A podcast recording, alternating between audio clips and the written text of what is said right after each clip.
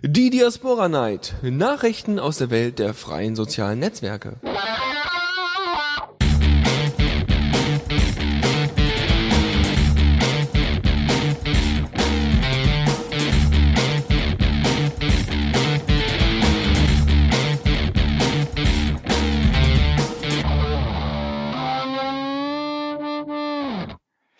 Ja, hallo und herzlich willkommen zu einer neuen Ausgabe der Diaspora Night. Genau, mit dem Benjamin. Und dem Dennis. Und genau. nach ein paar Sekunden Stille sogar mit Intro, nachdem ich den Crossfader noch wieder auf der falschen Seite hatte nach letzter Woche äh, Falltrends Feierabend Mumble Party. ja, die ja wohl erfolgreich gelaufen ist, wie ich hörte. Ja, Zuhörerrekord und so. Ah, sehr cool, sehr cool. Voll krass. Ja, äh, so, so, so schafft man Communities und ich hoffe, wir schaffen es heute auch nochmal äh, ähm, äh, noch der Community, unserer Community, weil die ja so groß ist und so, noch ein bisschen begreiflich äh, zu machen, äh, wie schlimm es eigentlich um unser Internet steht und was für Lösungsansätze es da gibt. Ähm, heute ist das The Day We Fight Back Special. Heute ist der Tag, an dem wir zurückschlagen werden gegen Massenüberwachung, gegen die NSA, GCHQ, den BND, die CIA, Verschwörungstheoretikern, Chemtrails, ach, was weiß ich, irgendwas, also Chemtrails. Wir werden uns noch ein paar Sachen überlegen, wofür wir alles gegen sind. Also wofür? Nee, wogegen wir alles gegen sind. Ich bin dagegen, Hauptsache dagegen. Ich bin auch dagegen, dagegen zu sein und so. Genau. ähm, und äh, wir werden auf jeden Fall heute das äh, zweiteilen. Also wir haben jetzt ganz normal auch die, die Sendungsstruktur, äh, wie sonst auch immer. Wir haben gleich Diaspora aktuell. Und dann kommt äh, Blick aus dem, mit, mit den News, ganz normal zu Diaspora, äh, zu Diaspora. Dann kommt Blick aus dem Fenster. Und Blick aus dem Fenster haben wir zweigeteilt. Und zwar einmal in äh, den negativen Blick auf das Internet und auf diese äh, Affäre und auf den positiven Blick, damit wir das eine überwiegt übrigens das andere. Ne? Der negative Blick äh, ähm, unterliegt dem positiven Blick natürlich, damit wir äh, so ein bisschen, wie heißt es, Internet-Optimismus. Also irgendwie, ich glaube, Sascha Lobo war das, der, der meinte, er müsse jetzt zum Internet-Optimismus aus, äh, aufrufen. Ähm, von wegen, jetzt wo alles so, so schlecht gelaufen ist, müssen wir es jetzt besser machen und müssen jetzt einfach sagen, wie es gibt so viele tolle Möglichkeiten, äh, Sicherheit im Netz zu gewährleisten und gegen die Massenüberwachung Äh, Dennis? Hallo? So, bin Fix. ich wieder. Ja, du warst wieder weg. Ach Mensch, ey, so eine Kacke. Ja, müssen wir gleich mal gucken. Wird schon irgendwie, glaube ich. Ähm, ja, äh, wir werden also dann mal gucken, dass wir äh, euch mal ein paar Informationen geben, wie man der Massenüberwachung begegnet, weil viele, ich habe viele Leute mit vielen Leuten gesprochen, die gesagt haben, was soll man da eigentlich noch machen? Keinen interessiert's, keiner macht irgendwas. Äh, es gibt nicht die Alternativen, die, die es bräuchte, um dagegen anzugehen. Aber äh, vielleicht können wir dann einen kleinen Schritt nach vorne machen. Gut, ähm, ansonsten würde ich, äh, bevor wir beginnen, noch ganz kurz eine Erwähnung zu einem Kommentar machen, den Balu bei uns auf der Web Webseite auf dem WordPress hinterlassen hat. Und zwar zur letzten Sendung. Er hat uns nämlich Folgendes geschrieben. Wir hatten ja in der letzten Sendung auch seinen Beitrag. Ihr werdet euch gleich erinnern, wenn ich, äh, wenn ich seinen, seinen Kommentar vorlese. Äh, hatten wir in der Sendung. Also, Balu sagt Folgendes. Servus, mich hat es voll erschreckt, wie ihr meine unsere Aktion mit dem Rechenzentrum angesprochen habt. Finde ich eine echt coole Sache. Diaspora for the win. Ihr macht eure Sache super. Dennoch, wenn ihr ein günstiges ähm, Rechenzentrum in München wisst, ihr, äh, wir, wär, wir wären echt dankbar. Äh, 500 Euro für ein paar äh, für ein paar Leute wäre für 18 HE, also wahrscheinlich, wie heißen die nochmal? Höheneinheiten, glaube ich. Genau, Höheneinheiten, eigentlich in Ordnung. Das von Hetzner weiß ich nicht und so weiter und so fort. Im Großen und Ganzen ähm, ist es einfach nur noch mal ein Aufruf für seine Aktion, was, was das Rechenzentrum angeht. Wenn da also jemand Bescheid weiß, soll er sich einfach noch mal melden. Vielen Dank für den Kommentar. Ähm, ja, machen wir übrigens sehr gerne. Äh, ich war schon mal am überlegen, ob wir nicht, wenn wir ähm, die Sendung vorbereitet haben. Diese Sendung haben wir jetzt drei Stunden lang vorbereitet. Also ähm, du hast drei Stunden lang vorbereitet. Ja, ja, gut, aber ne, äh, du hast auch einen Beitrag. ja. Außerdem wird's heute sehr wahrscheinlich ein bisschen diskussionslastiger. Mal gucken. Und ähm, ich war schon am überlegen, ob man dann nicht bei den, wenn wir, wenn wir jedes Mal Beiträge raushauen über die Diaspora, ob wir nicht diese Personen auch alle erwähnen, die wir dann in der Sendung an äh, ansprechen, ja, äh, zum, vor allem bei äh, Neues aus der Community. Da die Rubrik werden wir nämlich auch noch mal haben. Also es wird groß, im Großen und Ganzen eine ganz normale Diaspora Night Sendung, aber doch noch viel specialiger. ja? Okay, gut. Ich, ich hoffe, dass das nicht alle Leute erschrecken, wenn wir sie hier erwähnen. Äh, nee, das hoffe ich auch. ich hoffe, da kommt, es bleibt zumindest ein positives Gefühl. Gut, wir können ähm, von mir aus anfangen mit der ersten Rubrik. Jo. Diaspora aktuell.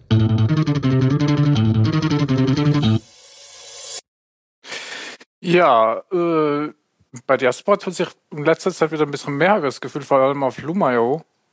Und mhm. auch Merchen habe ich ein bisschen mehr gelesen. Genau, erstmal so grundsätzliche Sachen. Ähm, wir werden wahrscheinlich jetzt in Zukunft nicht mehr großartig die neuen Diaspora-Versionen, also wir werden sie natürlich noch erwähnen und kurz behandeln und nochmal einen kurzen Überblick bringen.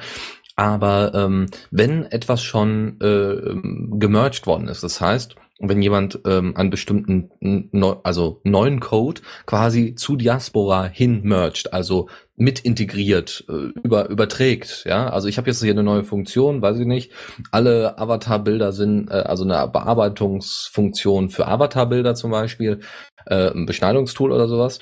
Und das füge ich als neue Funktion zu Diaspora hinzu, dann muss ich das in den bisherigen Code zusammenmixen, zusammenfügen, also merchen, einbringen. So, ja. und äh, das nennt man Merges, diese, diese, dieses Zusammenfügen. Und äh, da gab es jetzt so ein paar Neuerungen, die ganz interessant sind. Also es gibt ein neues Passwort resetten als auch ein Passwort vergessen Seite und Formular. Das ist erneuert worden, nochmal sicherer gemacht worden, soweit ich das äh, mitbekommen habe, mit mehr Details, die man eingeben muss, um dann eben sein Passwort ähm, zurückzusetzen.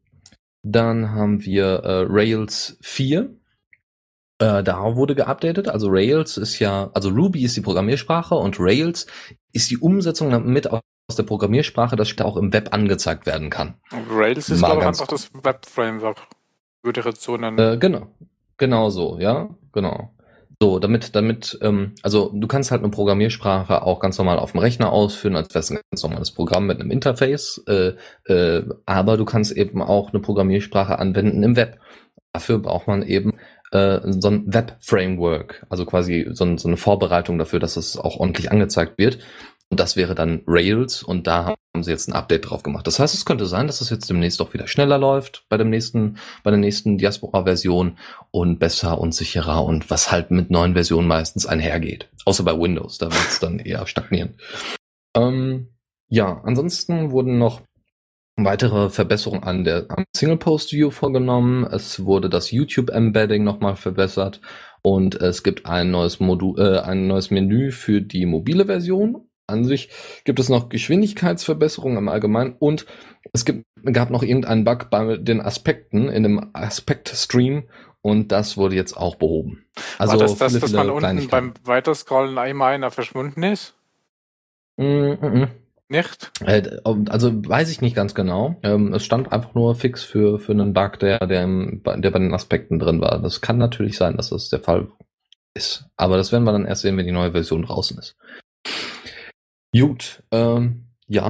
So, dann äh, auf Lumio gab es äh, neue, neue Entscheidungen. Ähm, haben wir, glaube ich, in der letzten Sendung schon angesprochen, äh, dass es äh, Streit, ja, Streitigkeit nicht wirklich, sondern dass es eine Diskussion, Diskussion. darüber gab. Genau, wie, äh, wie die Fotoorganisation stattfindet. Lädst du eigentlich Fotos hoch auf Diaspora?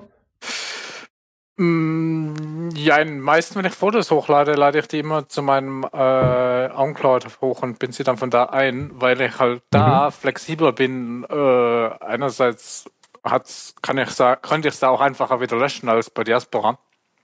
Mhm. Klar, ich, ist mein Pod, ich kann da alles löschen. Ähm, aber ich kann auch den Beitrag halt besser gestalten. Ich kann die Bilder zwischendrin einfügen und so. Mhm. Und deswegen lade ich die halt meist zum OnCloud hoch und dann binde ich sie so ein. Okay.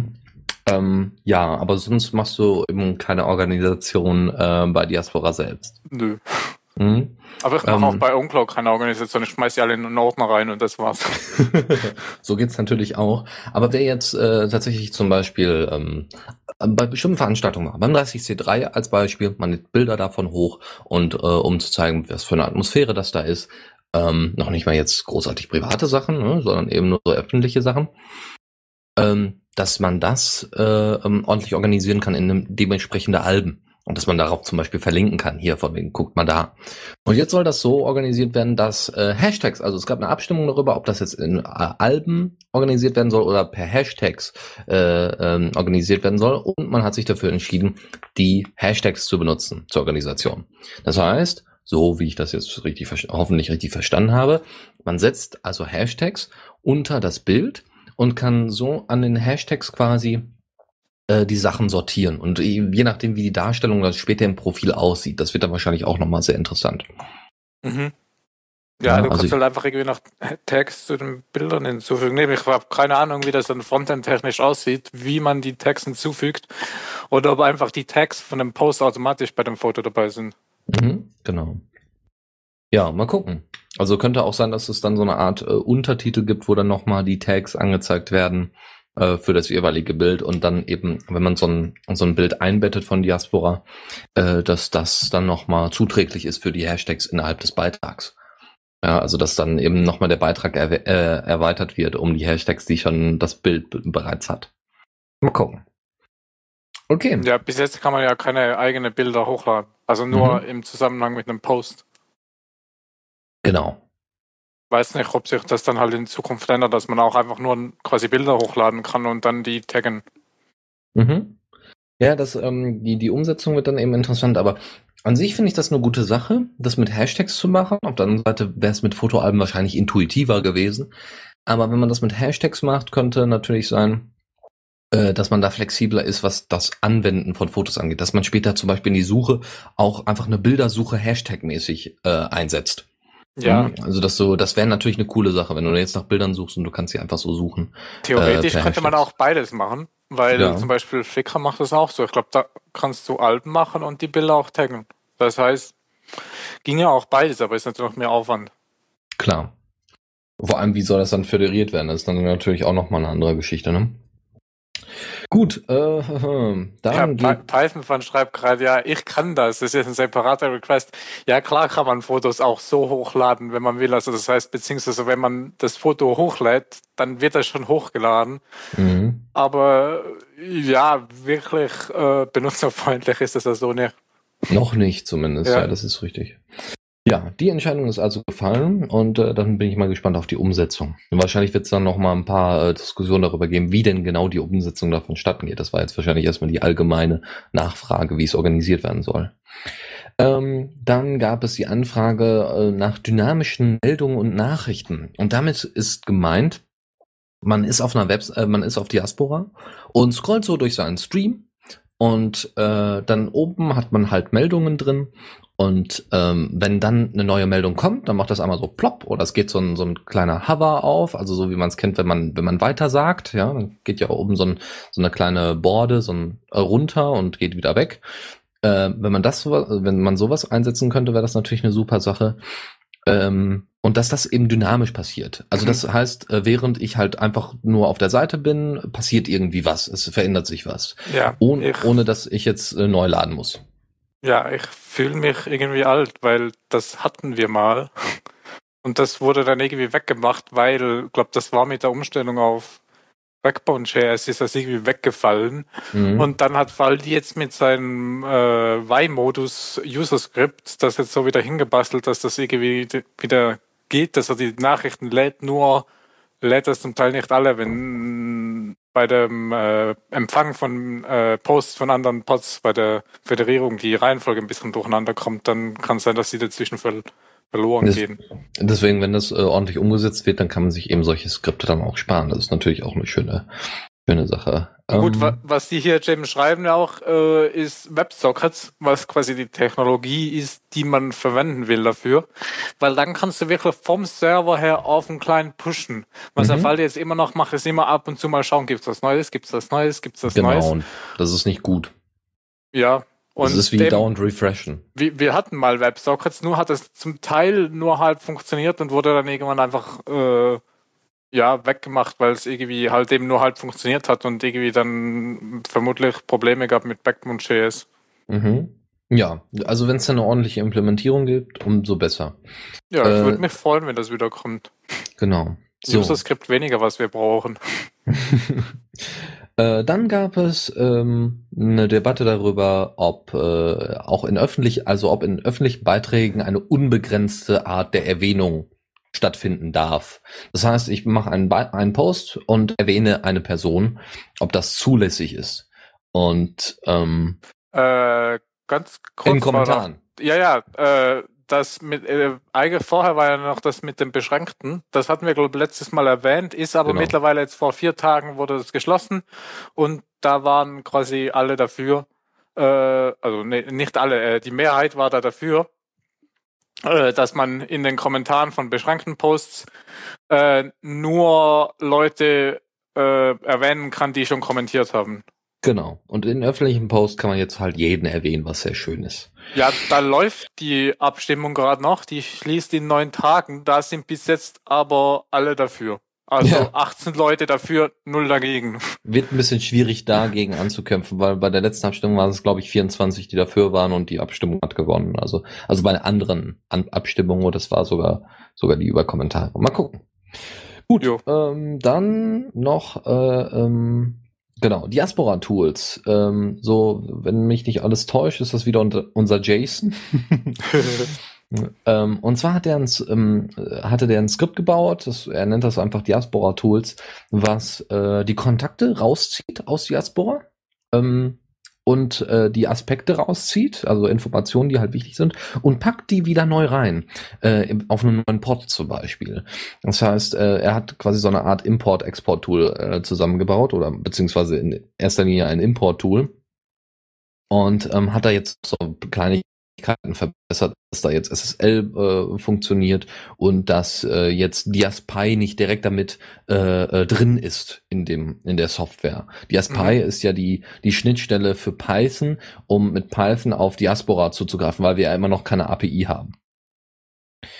Ja, gut. Ähm, ja, De Deus schreibt gerade, hihi, das habe ich auch geschrieben. Aber Hä? ich vermute mal, Deus hat das als User-Skript oder sowas geschrieben, so wie ich ihn kenne. Wahrscheinlich, ja. Äh, je nachdem, wie, wie, wie, wie sinnvoll, wie anwendbar das ist. Ne? Äh, dann. Nicht als User-Skript, als T TCL. Okay. TCL? okay. Ähm, ich habe noch niemanden gesehen, der das wirklich programmiert. Aber schön, dann. Es gibt noch ein, noch ein anderes. Dennis, du bist gerade wieder ein bisschen äh, kaputt. Jetzt geht's wieder. Wieder? Ah, ja, okay. Bei dir gehen Meine Pakete Güte, ich verloren. weiß nicht, woran es liegt. Die NSA ist schuld. Ach nein. Mann, nicht meine Pakete. Doch, ja, die, ist, die NSA ist halt überlastet und kann die nicht mehr in Echtzeit mitschneiden. Ich, we ich wette, genau das ist der Fall. Aber die können auch einfach die, äh, warten, bis wir, der, bis wir die Sendung hoch, hochladen. So. Ja. Dann deaktiviere ich jetzt mal hier das unnötige Skype. Ja, mach ähm, mal die Torrents aus. ich mache hier nichts. Ich habe keine Torrents während der, während der Sendung an. Nicht bei so einer Leitung. So, Gott. Okay. Äh, ja, dann hatten wir ähm, genau, und dann gab es noch ein Skript. Und zwar ist es das RSS to Diaspora Skript. Das ist einfach nur ein Shell-Skript, also vor allem für Linux, ja, erster Linie für Linux-Server äh, oder Rechner, die dann RSS, äh, die dann aus ähm, RSS-Feeds Diaspora-Posts machen. Mm, ja, das ja. war eine der ersten Implementierungen. Ich weiß es nicht, also müsste ich nochmal genau gucken. Ich sehe gerade, das verwendet dieses Diaspora. Das heißt, es funktioniert doch noch. Das hatten wir, glaube ich, letztes Mal oder vorletztes Mal oder irgendwann die letztes Mal mal erwähnt. Mhm, genau. Und das ist vor fünf Tagen äh, ähm, das letzte Mal bearbeitet worden. Das heißt, es wird noch aktiv dran weiterentwickelt. Wer also dafür. Python von hm? schreibt gerade RSS Tool Diaspora, die haben meinen Namen geklaut. Äh, das Tool heißt RSS äh, minus to minus Diaspora, also ausgeschrieben. Genau. Und das Skript heißt RSS to Diaspora, aber halt auch nur mit Buchstaben. Die haben deinen Namen nicht geklaut. Also so nicht die Schreibweise. Genau. Deine, deine Schreibweise ist cooler. Ist aber äh, irgendwie offensichtlich, dass sich solche Sachen überschneiden irgendwann, ne? Und, ähm, ja, man kann das gar nicht viel anders nennen. Ich frage genau. mich nur halt, wieso man das, ja gut, eben, also ich weiß nur, dass äh, irgendwann hat einer gefragt in Diaspora wegen äh, RSS-Feeds zu Diaspora Und ich habe dann da kommentiert, ich weiß aber nicht mehr wer und wann und wo das war. Äh, auf jeden Fall habe ich da dann auf das RSS Studio Diaspora von äh, Python Fund hingewiesen. Mhm. Ich weiß nicht, vielleicht ist das derselbe, der das jetzt hier gebastelt hat oder keine Ahnung. Auf jeden Fall gibt es mehrere Tools, eins für Bash und eins für Python. Genau. Einfach mal ausprobieren, was da äh, am besten für einen funktioniert. Ähm, gut, und du hast jetzt noch ein Diaspora Munin Plugin für uns. Ja, das habe ich gestern Nacht so irgendwie zwischen zwei und drei zusammengebastelt. Und zwar, also Munin ist so ein äh, Statistiktool für äh, Rechner beziehungsweise Server auch. Äh, und ich habe das auf meinem Server laufen für alles Mögliche, was ich irgendwie so, äh, was Werte rausspuckt, was man irgendwie coole Grafiken zeichnen kann, weil ich mag coole Grafiken. Und äh, ja, da Diaspora jetzt dieses tolle Statistics.json hat, dachte ich, ja, da kann ich doch auch mal was basteln. Und jetzt habe ich quasi ein Plugin geschrieben, was halt dieses JSON nimmt und daraus jetzt eine Grafik macht. Das sieht echt klasse aus, muss ich ganz ehrlich sagen. Also, ähm, das, man kann hier wunderbar mit per Graph, also wirklich nicht, nicht der Graph, sondern per Graph, äh, kann man sich hier anzeigen lassen, ob äh, wie weit es aktive Nutzer gibt und so. Und das sieht, sieht echt klasse aus. Und äh, ja, du hast eine Useranzahl von irgendwie über 2000, 2, 2, ja, ja 2,2, äh, also 2, 2200 ungefähr. Ja, 2150. okay. Ja, halt 2,15 Kilo User. äh, das Tool ist aber halt nur, also das ist quasi gedacht für äh, Podmins, die das auf ihrem Server laufen lassen, weil das macht nur einen Server. Okay. Also es ist nicht sowas wie jetzt das Pods.dings, äh, also das, das Statistiktool, was halt von allen Pods das zusammensammelt, äh, sondern meins ist halt eben quasi einfach zu meinen Server überwachen, dass ich da eine schöne Grafik kriege. Sehr schön. Sehr, Weil sehr schön. in der Grafik von dem Pots-Tool, da gehe ich irgendwie immer unter.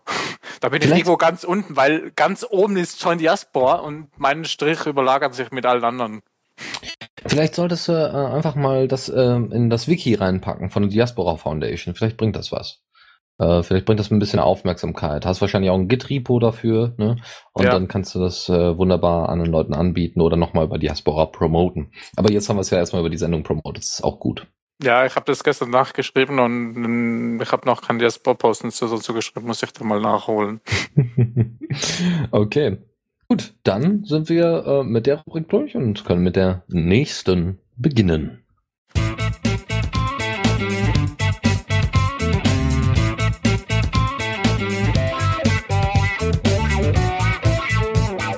Blick aus dem Fenster. Ja, dann äh, blicken wir mal wieder aus unserem tollen Fenster. Genau. Also äh, bei mir ist gerade die Roller davor. ja. Und bei dir ist wahrscheinlich auch, wieder dunkel. Ja, bei mir ist auch dunkel. Beim Nachbarn brennt Licht. Ah, auch, also ja, jetzt kein Stalking anfangen, das macht Facebook schon. Und das, da sind wir auch direkt beim Thema. Facebook natürlich. Ähm, die, diese Einteilung, ne, in, in negativer Blick und positiver Blick kommt es gleich. Erst noch eine Nachricht, die so allgemein äh, gilt, und zwar äh, vielleicht ganz interessant für die Debatte ist.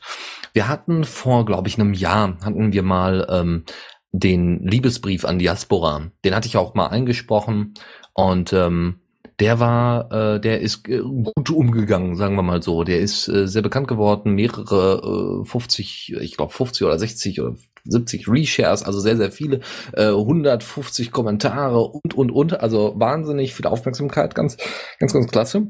Und hat eigentlich quasi beschrieben, warum Diaspora jetzt toller ist als Facebook. Inzwischen würde ich das größtenteils revidieren, also äh, äh, nicht größtenteils, aber zumindest was der Inhalt der, der des Liebesbriefes war, in, in erster Linie war so ein bisschen auch die Selbsterhöhung der Diasporianer. Wir sind ja alle etwas netter, wir sind ja alle irgendwie ein bisschen besser und aufmerksamer und so. Und ähm, wir achten hier nicht so sehr auf Selbstinszenierung. Und das ist interessant, dass jetzt so nach und nach, jetzt so ein Jahr nach diesem Liebesbrief auf Diaspora, ähm, es jetzt dazu kommt, dass äh, auch immer bekanntere oder Journal also bekanntere Leute oder Journalisten oder weiß ich nicht so an Selbstexperimente machen, so weiß ich nicht zehn Tage ohne Facebook oder fünf Tage ohne Butter. Also es ist so ein bisschen äh, diese, diese Selbstinszenierung von wegen, ich werde jetzt auch Facebook komplett löschen, weil ist ja auch schlimm und so. Ist ja. aber nicht schlimm wegen Datenschutz, sondern meistens wird dann gesagt, ja, die Selbstinszenierung auf Facebook geht mir sowas von auf den Sack. Und ähm, das ist ganz interessant. Ich folge äh, für die Diaspora Night einem RSS-Feed von dem Social Media Blog. Äh, warte mal, nee, ist, äh, Schule Social Media, genau. Der Typ, äh, der dahinter steckt, macht ähm, äh, bezieht Social Media, also macht macht so Trainings mit Schülern, äh, wie sie mit Social Media umgehen sollen. Ja, also mit Twitter, also nicht nur was Twitter ist oder was Facebook ist, sondern welche Gefahren da auch drin stecken und wie man am besten damit umzugehen hat, auch bei neueren Erscheinungen wie Google Plus und App.net und so weiter. Und es ist ganz interessant. Er hat ähm, diesen einen Beitrag aus einer Zeitung gehabt, wo dann eben drin groß drin stand, ja, ich habe jetzt äh, Facebook gelöscht, weil ne genau diese Selbstinszenierung ist ja alles ganz ganz schlimm.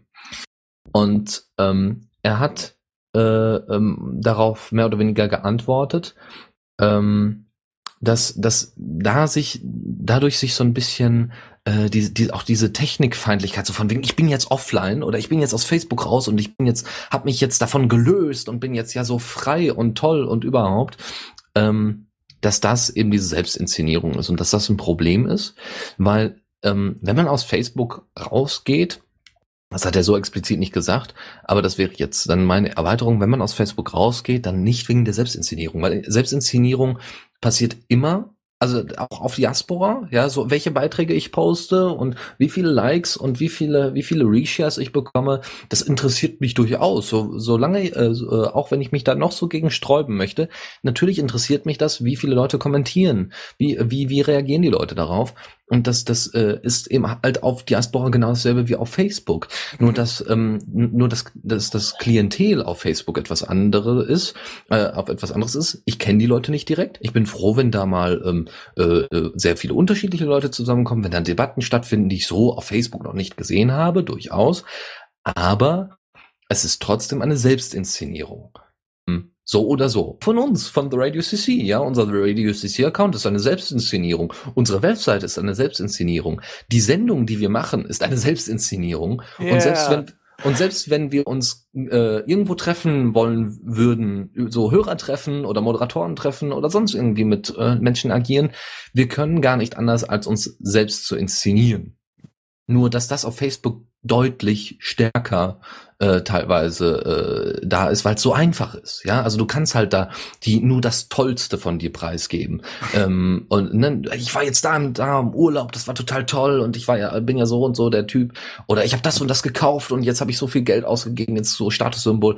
Ob ich jetzt einen Ferrari in der Garage habe, um meinen kleinen Penis damit zu kompensieren, oder ob ich jetzt auf Facebook einen Beitrag über meine oder mehrere Beiträge über meine Fotoalben und über meine Erlebnisse in dem Auslandsjahr äh, von, von äh, in, in den USA berichte, ist vollkommen egal. Es ist beides Selbstinszenierung und ähm, das hat er damit quasi kritisiert, dass eben auch diese diese Facebook, äh, ich bin jetzt Facebook los und ich bin ja jetzt so glücklich, ähm, dass das meistens eher darauf basiert, dass man eben sagt, okay, ich möchte mich jetzt selbst inszenieren als der Vorreiter und der, oh, Facebook ist ja doof und so, aber eben nicht aus fundamentalen Gründen, sondern eher aus Community-Gründen. Ja, Facebook ja. hat halt den Datenschutzaspekt schlechthin, den man kritisieren könnte.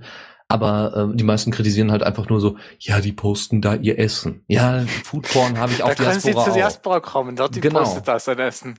Genau. Ja, Bei Diaspora ist es halt aufgeteilt. Dort ist fürs Essen zuständig, ich bin für die Katzensbilder zuständig und so weiter. Mhm.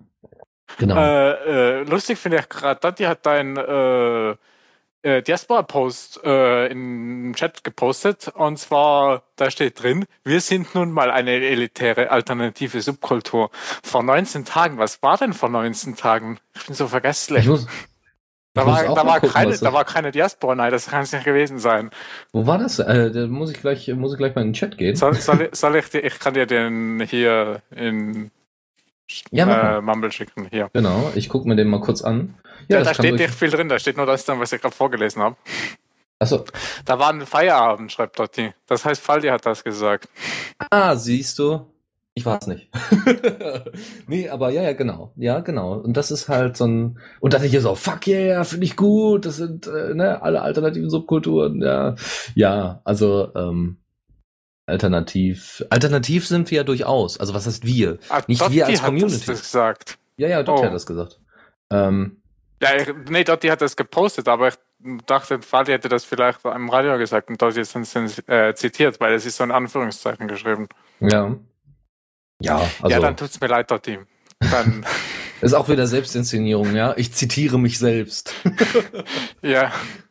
Ich meine, das ist ja alles nicht schlimm, ja, aber ich will mir das ja auch nicht antun müssen. Also ich, ich möchte mir dann die Selbstinszenierung, äh, ähm, ähm, also ich, ich bevorzuge dann bestimmte Selbstinszenierung, ja. Ich bevorzuge die Selbstinszenierung von Ravenbird, dass er halt viel über Telepolis schreibt, also äh, äh produziert oder oder äh, also reproduziert er, also das verbreitet, dass er äh, da Debatten und philosophische Gedanken und so weiter mit reinbringt.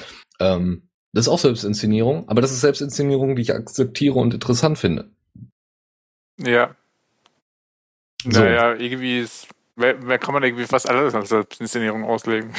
Genau, genau, so. Und dass das äh, eben an sich kein Problem ist, weil wir sind halt Menschen und wir, wir versuchen uns grundsätzlich selbst zu erhöhen, ja, ähm, ist einfach, das ist, das ist so ein Grundsatz. Ähm, da können Leute noch so selbstlos sein, also sein und tun, es ist vollkommen egal. Ähm, es ist, um, um das Selbstbewusstsein zu stärken oder Selbst, äh, äh, Selbstvertrauen zu stärken. Was auch in Ordnung ist. Ich meine, Menschen ohne Selbstvertrauen, die gehören äh, dann der Depression oder der Suizidgefährdeten an. Ist auch nicht richtig. okay. Äh, ja, also eher ein gesellschaftliches und, und äh, konträres Thema und äh, fand ich einen sehr, sehr schönen Gedanken, um, äh, um, um diese, diese elitären Subkulturen vielleicht mal ein bisschen von ihrem elitären Zweck äh, wegzurücken. Ja, ja. Dotti schreibt, ich bin der Höchste. Das war schon klar.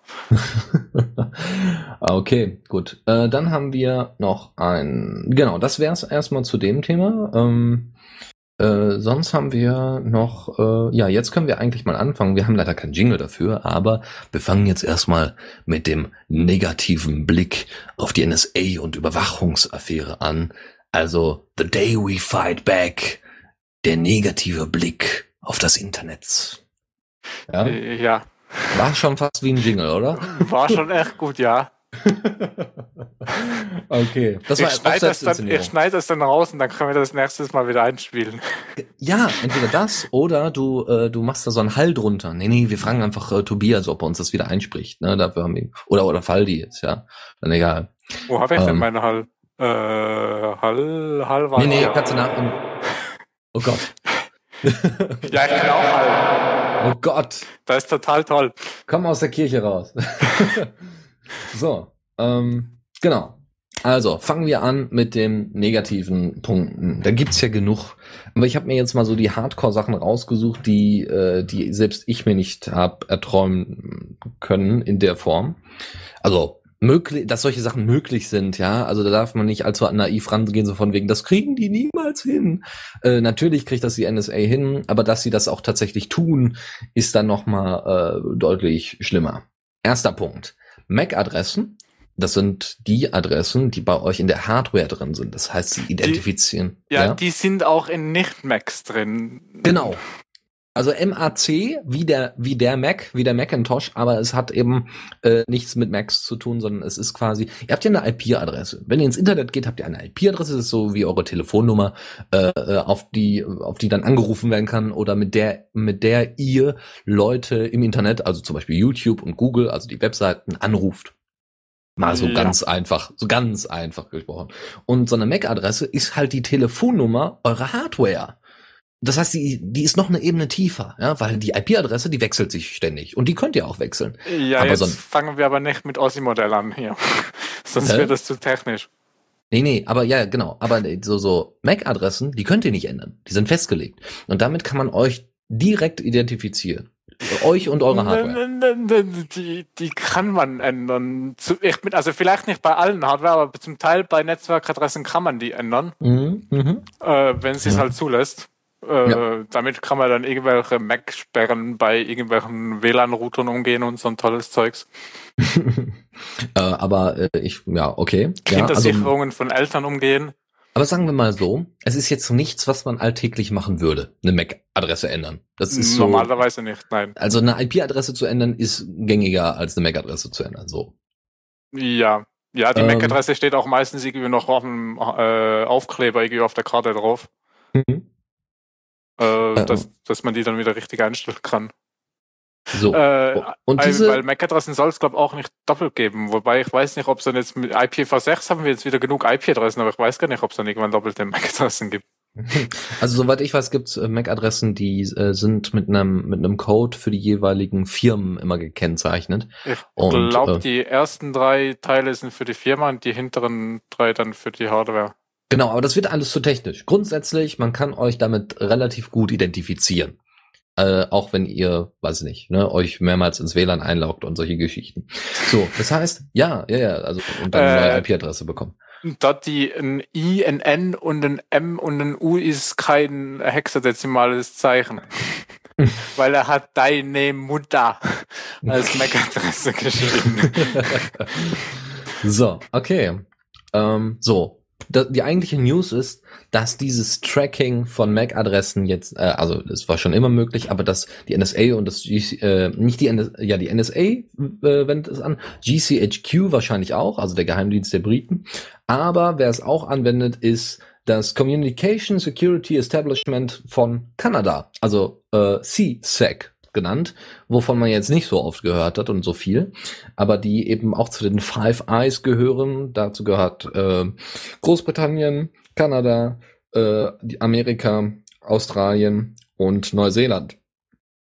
Das, die haben eben noch mal so ein, so ein spezielles geheimes Abkommen unter sich, die sich halt nicht gegeneinander ausspionieren, untereinander ausspionieren.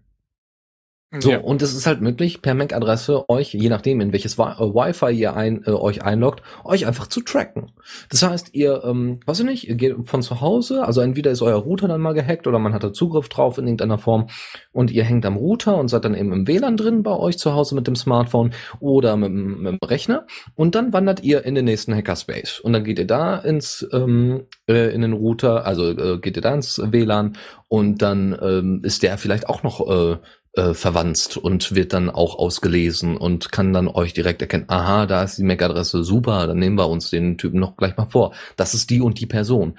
Das heißt, man kann ein wunderbares Datenprofil und auch ein äh, ja, ein Datenprofil, also wo ihr quasi auf Daten zugreift, äh, kann man über euch erstellen. Ähm, noch viel detaillierter und stärker als Google es wahrscheinlich in Zukunft äh, jemals tun würde. Äh, weißt du, oh, was Google für die Positionierung verwendet? Verwenden die die SSIDs oder die MAC-Adressen? Äh, du musst mal kurz SSIDs erklären. SSID ist das, was ihr bei eurem Network Manager oder was auch immer ihr da habt, wo ihr die WLANs aufgelistet habt, der Name von eurem WLAN. Genau, Name von eurem WLAN.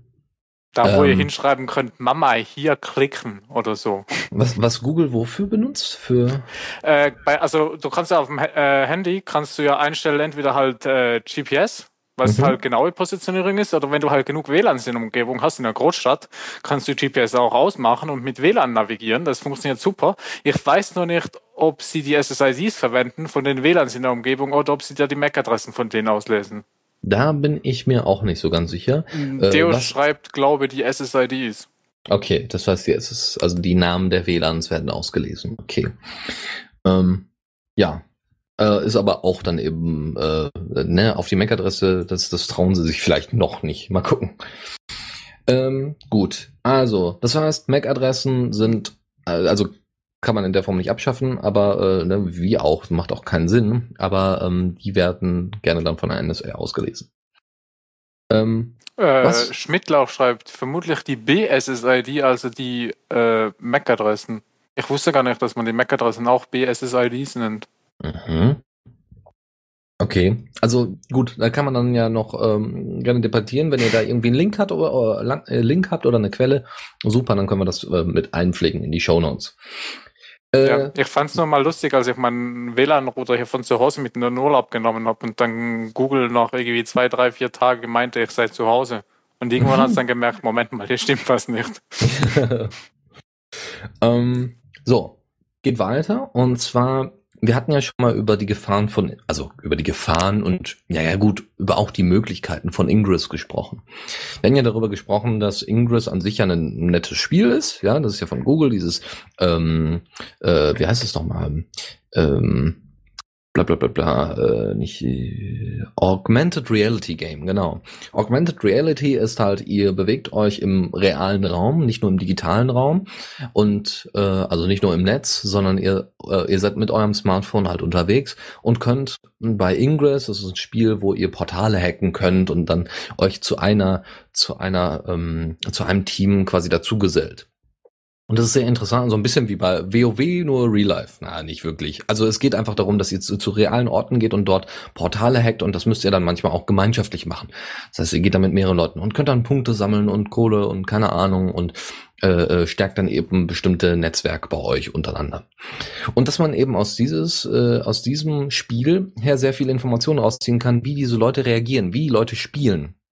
Und dass mhm. Google diese Daten höchstwahrscheinlich benutzen äh, wird in Zukunft, um dementsprechend Werbung zu schalten. So von wegen, wie, was für ein Draufgänger ist das, was für ein, äh, wie, mit welcher Strategie geht der daran und wie würde er dann zum Beispiel ein Bügeleisen kaufen? Ja, also das, das äh, wird dann wahrscheinlich war, dann so War das das Bügeleisen mit WLAN drin? Mhm. Genau.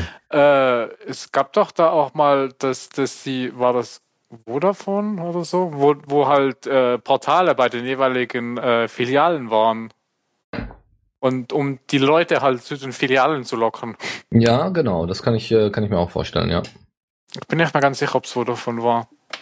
Deswegen bin ich da immer noch auf der Suche nach einem dezentralen Ingress. Ich meine, spielen würde ich das, nur es müsste halt dezentral sein. Naja, und ich müsste an einem Ort wohnen, wo ein bisschen mehr los ist. Ich ja, habe das, das einmal ausprobiert. Ich habe am Tag meinen ganzen Arbeitsort eingenommen und danach hat sich zwei Wochen lang nichts mehr getan.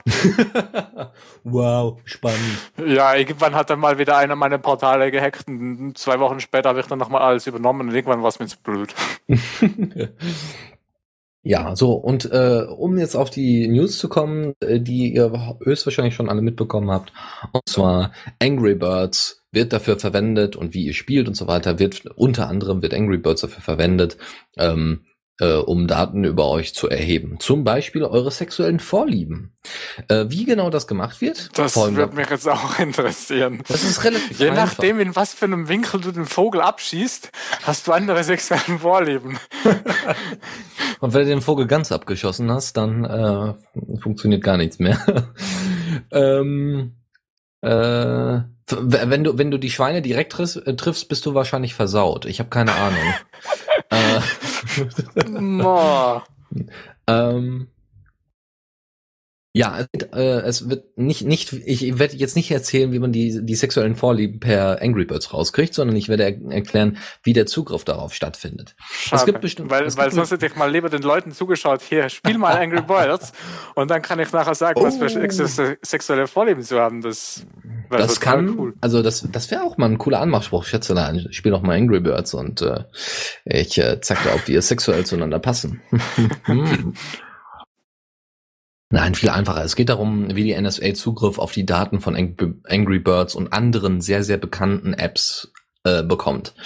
Und zwar ist es so, ähm, meistens sind diese Apps quasi nur, nur Rahmen. Ja, also ihr habt eine, eine App und dahinter ist dann halt noch eine Webseite, die halt die Informationen abgreift, um zum Beispiel so ein, also so ein, wenn, wenn man so möchte, so ein Angry Birds Cloud Server zum Beispiel. Solche Sachen gibt es dann äh, auch. Oder, oder auch Facebook-Apps wurden auch, glaube ich, auch ausgespielt. Und diese Verbindung von eurem Endgerät zum Server sollte im besten Fall verschlüsselt sein. Äh, per, deswegen steht bei euch im Browser ja oben immer HTTPS, wenn etwas verschlüsselt ist. Wenn HTTP steht, ist nicht verschlüsselt, ist nicht gut, weil die Daten könnte jeder so sich angucken. Das ist so ein bisschen wie, ja, ihr habt einen Fluss, der von einem Ort zum anderen führt und dazwischen äh, liegen so, äh, würden so ein paar Baumstämme hin und her fliegen und äh, jeder, der da vorbeiläuft, könnte sich quasi die Baumstämme angucken, ja. Und das wären halt eure Daten, die Baumstämme äh, oder das, was da, das, was da sonst rumschwirrt auf äh, bis zum nächsten Ort. Und das wäre halt nicht unbedingt gut. Deswegen hat man da quasi so einen Sichtschutz äh, vorgebaut, auf den man auch nicht äh, so so super äh, zugreifen kann. Deswegen SSL oder HTTPS. Das Problem ist, ähm, dass einige Apps, die sehr oft runtergeladen werden, eben diese Sicherheitsmechanismen, weil man ja denkt, hm, sind halt nur Informationen über Spiele, äh, sind halt nicht geschützt in der Form. Das heißt, die NSA geht da genau rein sucht sich da diese Informationen raus und erstellt dadurch, wahrscheinlich zusammen mit den MAC-Adressen äh, von euren Geräten, erstellen die weiterhin Profile von euch. Wie spielt der Angry Birds? Man kann durchaus sehr viele psychologische äh, äh, Faktoren damit einbeziehen, wenn man unbedingt möchte. Ist natürlich auch viel Interpretation, aber die Psychologie ist durchaus schon ein bisschen weiter, als einfach nur zu sagen, ja, ähm, eigentlich äh, begehst du ja, also eigentlich hast du da ein Problem in deiner Kindheit gehabt, ja. Also es geht ja schon weit darüber hinaus. Mhm. Deswegen, ähm, Angry Birds war eine App, ich glaube, Facebook ist teilweise auch, war auch irgendwie mal unverschlüsselt und dann hat man da auch Daten rausgezogen in der Vergangenheit. Also das ist schon sehr, sehr problematisch. Und wenn man Gut, über also, Angry, also bei ja. Facebook verstehe ich es ja, dass das dann würde ich erwarten, dass alles verschlüsselt ist. Bei Angry Birds finde ich es jetzt schon sehr kreativ, da Infos rauszuholen. Ähm, ja, ja, es ist so ein bisschen, es hat so ein bisschen was von homöopathischen Mitteln, ne? Ja. so Globuli. Also ich, ich weiß nicht, wie viel, wie, wie zuverlässig das funktioniert. Oder ob sie da mehr Falsinfos rauskriegen, als wirklich zuverlässig ist. Ähm, ja, aber Weil natürlich, sonst, je mehr Informationen. Klar, also für, wenn, du musst mal überlegen, du hast auf, du hast ja Google als größte Datenkrake der Welt. Das ist quasi so die, die private NSA. Ja, auch wenn die NSA sich da viele Daten abholt. Das ist quasi so die Mini NSA. Und die ist schon groß. ähm, und diese Daten äh, diese Daten kann Google wunderbar zur Erhebung nutzen, welches Geschlecht du hast, welche, auch welche sexuellen Vorlieben du hast. Natürlich sind da mehr Details drin und die NSA wird ja wahrscheinlich jetzt nicht äh, die Informationen von Angry Birds alleine nehmen, sondern wird sich äh, an vielen verschiedenen Apps orientieren und an den Informationen, die sie so über, der, äh, über dich den ganzen Tag übersammeln. Das heißt, es baut sich irgendwann ein Gesamtbild auf, ja. Also du kannst wahrscheinlich aus Angry Birds alleine nicht die sexuelle Vorliebe rausschlagen, aber du kannst also raus rauskriegen. Ja, also da haben wir das mittlerweile rausgekriegt, wie es funktioniert. Äh, und zwar äh, hat Schmidt auch geschrieben, wenn man auf Gay-Porn-Werbung klickt, dann findet sie es raus. Auch nicht schlecht. Das ist natürlich klar, über Werbung kann man viel machen. Genau. Aber über Spiel selbst weiß ich nicht, ob man da viel rauskriegt. Also wie gesagt, bei Ingress glaube ich schon. Also Ingress ist jetzt nur ein Beispiel dafür. Ja, Ingress ist natürlich ganz was anderes, aber in Angry Birds da schießt du Vögel auf irgendwelches Zeugs. wie gesagt, das ist jetzt auch nur das bekannte Beispiel, äh, bekannteste Beispiel. Ne? Neben der Facebook- und Twitter-App geht's glaube ich, auch noch so. Und ja, also das ist, ähm, man ja, sollte nur aufpassen, äh, dass eben bekannte Apps damit abgegrast werden. Ne? Schmidtlauch äh, schreibt gerade, ist nur eine Vermutung. Ja, aber es ist, also irgendwie ist es logisch. Also ich könnte das verstehen, dass man über Werbung Daten abgreift, mhm. weil ja. äh, eindeutig. Ja. Weil die Daten, die Google hat, die möchte man ja auch gerne haben, weil dadurch äh, kann man ja auch ein besseres Profil erstellen. Ne? Äh, was Python noch schreibt, äh, aber wenn sie über Werbung etwas machen, ist das kein Angriff auf Angry Birds. Das stimmt auch wieder, wobei ich nicht weiß, ob Angry Birds die Werbung direkt einbietet oder irgendwie einen Drittanbieter verwendet. Das, äh, ja, ich würde sagen, ich glaube, sie machen es über einen Drittanbieter. Aber selbst wenn, ähm, ist es ja nicht problematisch, darüber die Informationen abzugreifen. Ach so, es könnte sein, dass die äh, Statistiken von Angry Birds, also dass Angry Birds selbst noch Statistiken irgendwie sammelt. Ja. Deswegen, also da muss man dann mal genau gucken. Also auch der, der, der Sprecher von, von der Firma, die Angry Birds entwickelt haben, die haben gesagt, äh, wir wussten davon nichts. Und das, das hören wir jetzt zum ersten Mal und das ist ja echt schlimm und wir werden uns natürlich darum kümmern, dass das in Zukunft alles ganz sicher und toll wird. Ja, super. Ja. Sicheres Angry Birds spielen äh, nächstes Jahr wahrscheinlich, wenn sie dann endlich fertig sind. Gut. Ja, ähm, ich spiele es eh nicht. Aber Hauptsache, wir werden jetzt schon wieder auf Diaspora zensiert, äh, zitiert. nicht, nicht zensiert. Ja, das ist schon ein Unterschied, habe ich gehört. Ja. Hm. Gut, andere Sache, die vielleicht doch ein bisschen härter ist. Also normalerweise kennt man es ja von Anonymous, dass die DDoSen. Das heißt, die machen Angriff, die machen so viele Anfragen auf eine Website, dass die unter der Last zusammenbricht. Das ist DDoS. Ähm, also das sind Denial, nee, wie heißt es nochmal? Das erste D war? Uh, Distributed Denial genau. of Service. Genau, das ist dann, wenn sehr viele äh, wenn sehr viele unterschiedliche Leute auf eine Webseite draufgehen. Ah, eigentlich reicht schon, wenn es zwei sind. stimmt, ja. Stimmt, ja. So. also die Bedingung ist, es ist mehr als einer und das ja. Ziel ist down. Dann ist es ein Distributed Denial of Service. Das stimmt, ja. Also wenn ihr einen sehr schwachen Server habt, wenn ihr einen Raspberry Pi als eure Webseite benutzt, dann kann es sein, dass das Ding unter, zwei Leuten dann zusammenbricht. Dann habt ihr eine DDoS-Attacke gehabt. Python schreibt, das, äh, das reicht nur bei PHP. Das glaube ich ihm sogar. Mit PHP kriege ich einen Server alleine down. Das glaube ich auch, ja. Nun gut, obwohl Facebook Facebook ist auch ein PHP. Ja, Facebook ist aber nicht nur ein Server. Das stimmt, ja. Und Facebook hat PHP arg optimiert. Mhm. Mit ihrem Hip-Hop-Dings. Also das ist, das ist nicht mehr PHP. Okay, okay. Also, ja. Also, äh, die eigentliche News ist, dass äh, das GCHQ äh, im Moment, im Moment noch, ähm, da jetzt allein dafür bekannt ist, als erste, als erste Sicherheits, äh, als erste Sicherheit, ja, Sicherheitsgeheimdienst, als erster Geheimdienst ähm, auch zurückzugreifen, also zu, zurück anzugreifen. Und zwar, also zurückzuschlagen. Und zwar haben die wohl äh, die Anonymous ähm, äh, Chatrooms angegriffen, ähm, mit, mit ganz vielen Anfragen bombardiert und deswegen sind die Chatrooms kaputt gegangen, um ihm die Kommunikation da zu stören zwischen mhm. den Anons.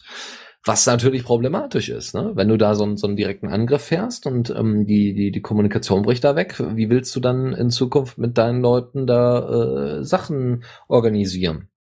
Ja, ja, das ist schon nicht nett. Äh, Dotti schreibt noch eben, zwischendurch konnte ich auch alleine THCC mal dossen, weil eben da PHP, mh, mhm. da, also das WordPress ist ganz schlimm, also da konnte wirklich eine Person alleine das down kriegen. Danach habe ich da äh, ein bisschen optimiert, jetzt soll es nicht mehr gehen. genau. Naja, ich habe die Performance irgendwie für 3000-facht. Dann, ähm, was haben wir noch? Äh, ja, also dafür ist jetzt das GCHQ bekannt. Und dann ähm, müssen wir mal gucken, wie wir da in Zukunft mit umgehen. Ähm, deswegen ist zum Beispiel WebRTC sicherlich eine coole Alternative, weil äh, die macht halt Kommunikation auf Peer-to-Peer-Ebene, vom Browser zu Browser und äh, braucht quasi nur äh, einen Server als Händler, der, der dann quasi die, die beiden Links, die, die Verbindung an sich herstellt. Ähm, und deswegen kann da kein zentraler Server mehr äh, down gekriegt, also down, down gemacht, down, down, down gebracht werden. ja. Ja. so. Äh, Schmidtler schreibt noch, dazu hat das GCHQ sicher sogar Botnetze gemieden aus nicht, äh, aus eher nicht so legalen Quellen. Also.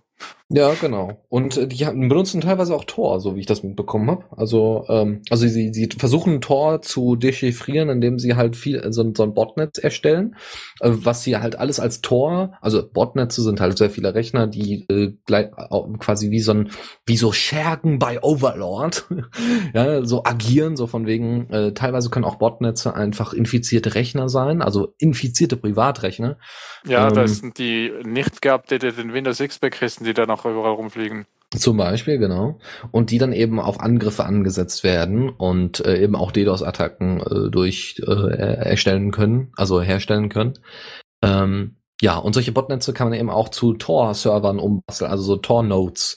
Das heißt, ne, also bei Tor ist es ja so, äh, du hast einen Typen an äh, links und den anderen Typen rechts, also du hast den einen Typen, der auf die andere äh, Webseite, der auf die Webseite zugreifen möchte und um eben die die Informationen zu versch äh, nicht verschlüsseln, verschleiern, wer das denn wirklich ist, welche Person, wird die halt durchgelenkt, so hin und her.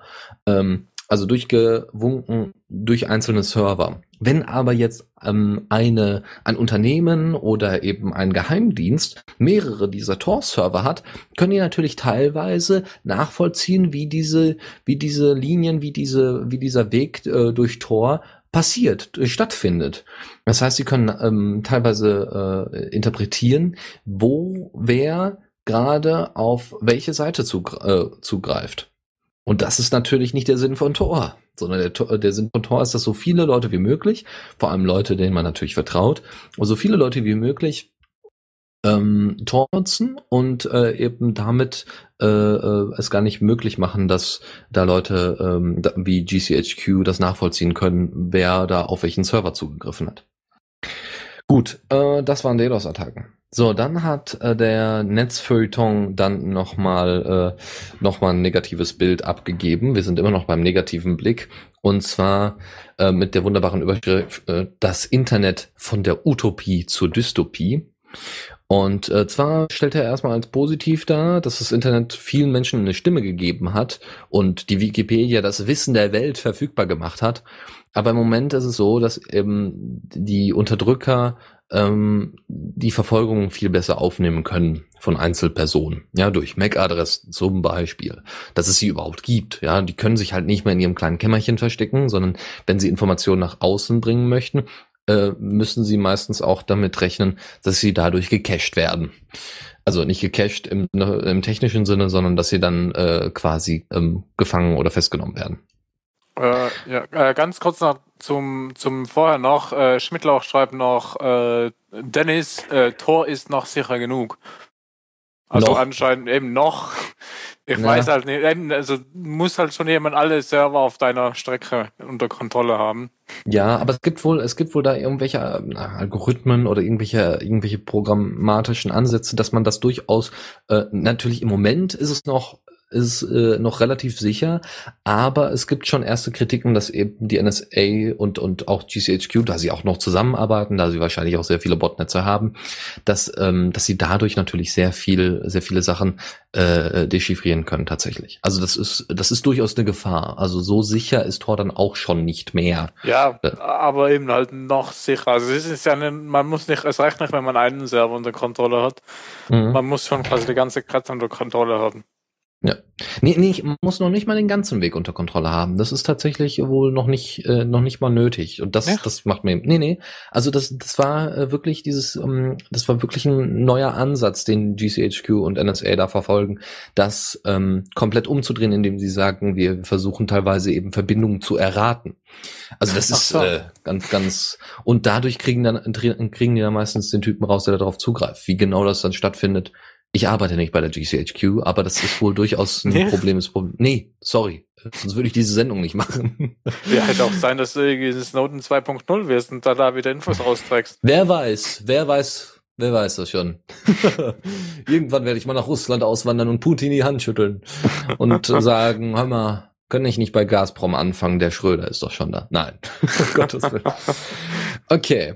Ähm, Genau, und er hat dann dargestellt, noch mal ein bisschen dargestellt, dass das Internet eigentlich ja ein Demokratietool sein könnte und teilweise ja auch ist, aber inzwischen nicht mehr, oder was ist inzwischen, oder es nicht so sehr mehr zum, zur Demokratie benutzt wird, äh, zum, als Demokratietool benutzt wird. Es ist an sich einfach ein Werkzeug, wie so ein Buch, ja, also man hat auch beim Buchdruck damals, also das Internet ist ja wirklich eine Revolution ähnlich des Buchdrucks. Das Internet, ähm, oder das Netz ähm, ist ein Werkzeug. Ja, das Netz kann nicht schlecht oder gut sein, sondern es ist halt einfach nur ein. Das ist wie ein Hammer. Hast du schon mal einen schlechten, also einen guten schlechten Hammer gibt schon, aber einen bösen Hammer, einen bösen Hammer bisher habe ich bisher noch nicht erlebt, außer ich habe ihm schon mal Augen aufgemalt und dann so. Das die bösen Hammer sind die, die mir immer auf die Finger hauen beim Nägeln hauen. Ja, aber es ist ein Werkzeug und der, der es führt, hat natürlich dann eben die Verantwortung darüber, was damit passiert. Ja, aber der Hammer ist schuld. ja, das würden wahrscheinlich einige CDU-Leute äh, durchaus äh, so präsentieren. Ja, bringt den dann zurück und sagt, er ist böse, ich will den nicht, ich will einen neuen. Genau, ich, ich will den guten Hammer, den netten.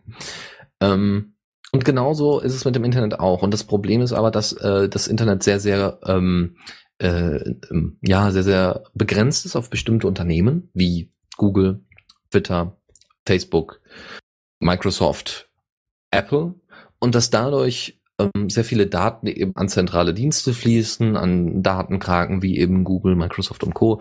Und ähm, dass somit eben dieses dezentrale, dieses tolle, freie, offene einfach nicht mehr gegeben ist, weil irgendwo müssen sich die Leute dann wieder konzentrieren, nämlich Facebook und äh, Google Plus oder so oder YouTube.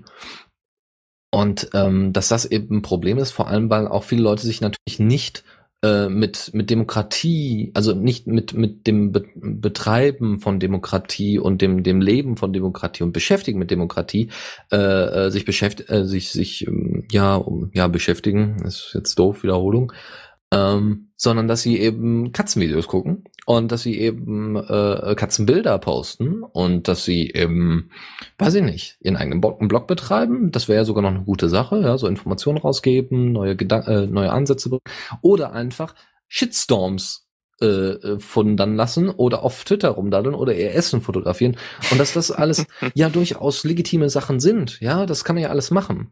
Nur wenn gerade das Internet in so einer schwierigen Situation ist wie jetzt, äh, in Gefahr ist, äh, mit Totalüberwachung überzogen wird, dass dann trotzdem die Leute weiterhin Katzenbilder posten, ja, dass das ein großes Problem ist. Ja, nee, nix aber. Ja, der Paltenfall schreit, Katzenvideos und Bilder sind auch wichtig und Essen auch. Und ich bin auch der Meinung, das Internet wurde doch extra auf erfunden für Katzenbilder. Nee, von Katzen. Von Katzen. Habt ihr irgendwie was, äh, die, die Katzen haben es erfunden.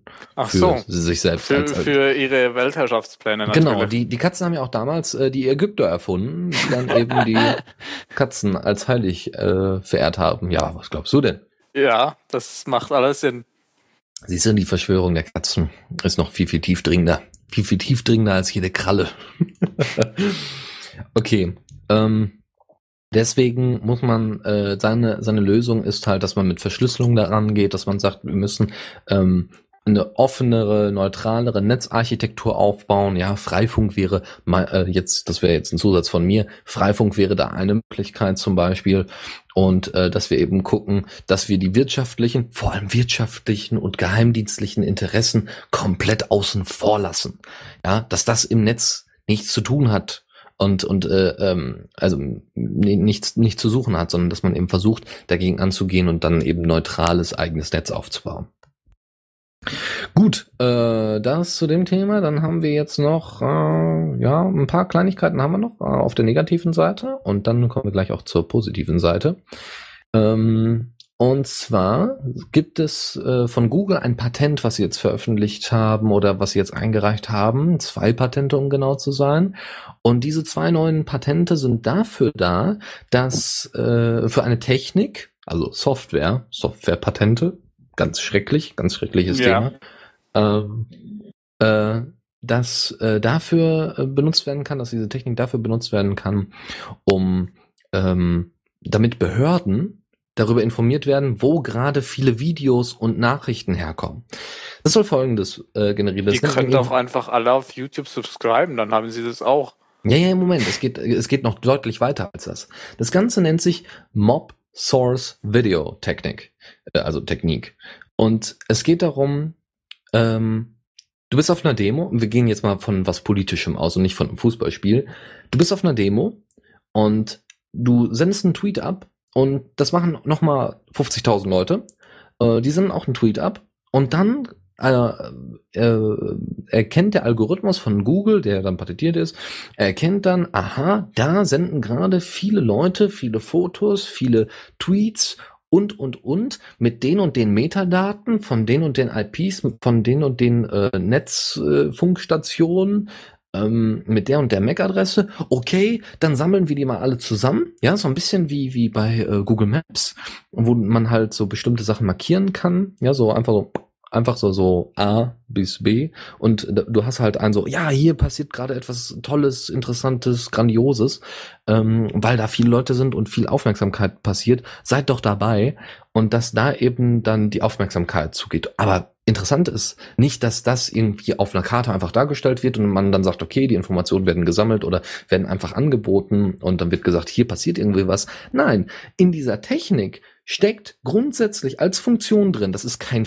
kein, kein, kein Add-on, sondern das, das ist die Funktion der ganzen Geschichte, dass die Informationen, die dabei entstehen, bei diesem, bei diesem Mob Source Video Technik, dass die zusammenkommen und an die Behörden geschickt werden, an Polizei, an wahrscheinlich auch die Geheimdienste, wenn es sein muss. Das heißt, so kann man viel schneller demonst pro, spontane Demonstrationen oder von mir aus auch Aufstände oder anfängliche Revolution, wenn man jetzt mal ganz, ganz äh, naiv daran gehen möchte, äh, dass man die dadurch niederschlagen kann, indem man direkt sieht, aha, da sammeln sich mehr Leute, da wird gerade was gepostet, da werden, werden gerade Aufrufe gestartet, äh, da gehen wir da mal hin. Vor allem bei spontaner, bei spontanen Aktionen. Spontane Demos sind ja in Deutschland durchaus zugelassen, bis zu einem gewissen Grad. Ähm, Problematisch äh, wird das aber, ähm, wenn solche spontanen äh, Demonstrationen dann mehr oder weniger vorhergesehen werden oder nicht mehr spontan sind. Ja, dass es dann Algo also Algorithmen gibt, okay, da, da gibt's jetzt so und so viele Informationen, da ist jetzt demnächst eine Demo angekündigt oder so, da kann sich die Polizei ja darauf vorbereiten. Aber ähm, wenn das dann übers Netz live übertragen wird und dann Google äh, einen Alarm losschickt an die Polizei, Vorsicht, hier entsteht wahrscheinlich gleich eine Demo, äh, sogar dieses vorausschauend, dann haben wir echt ein Problem. Weil dann ist eigentlich gar keine, äh, gar keine Möglichkeit mehr, in Anführungszeichen, den Staat zu überraschen. Ich bin kein Feind des Staates, das wäre mir jetzt neu, aber ähm, eben ähm, Demos anzufangen, Aktionen zu starten, die wahrscheinlich von ihrer Spontanität her leben würden, wie die Occupy-Geschichte. Äh, ja. ja. Ich finde es aber gut, dass das ein Patent ist, weil dann macht das wenigstens nur Google und alle anderen dürfen dann nicht.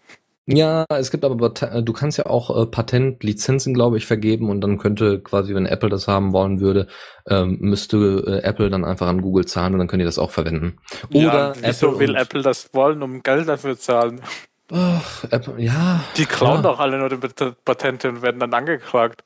Entweder das oder sie machen einfach selber ähnliche Patente. Ja, sie, sie bauen da irgendwie was ähnliches auf. Das kann ich mir auch gut vorstellen. Ja, Apple einem anderen. Apple macht einfach nach runde Ecken drumherum die Nachricht an die äh, Polizei. genau, genau, ja, daran kann es liegen.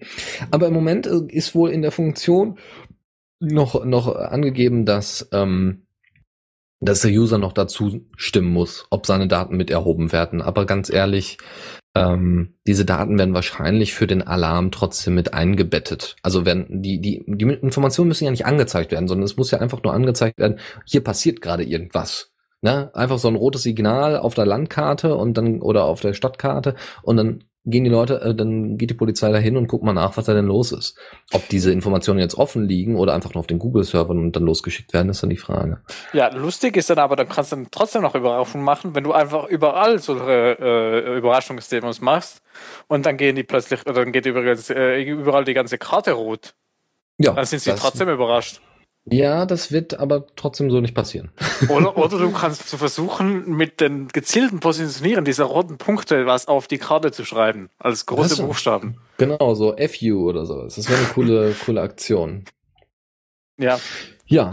Äh, also da ist noch Potenzial. Genau. Dann ähm, gibt es noch eine, einen negativen Punkt und zwar der, was ist negativen Punkt? Negativ und positiv. Der CCC ähm, hat Strafan äh, Strafanzeige gegen die Bundesregierung gestellt. Habt ihr sicherlich alle mitbekommen.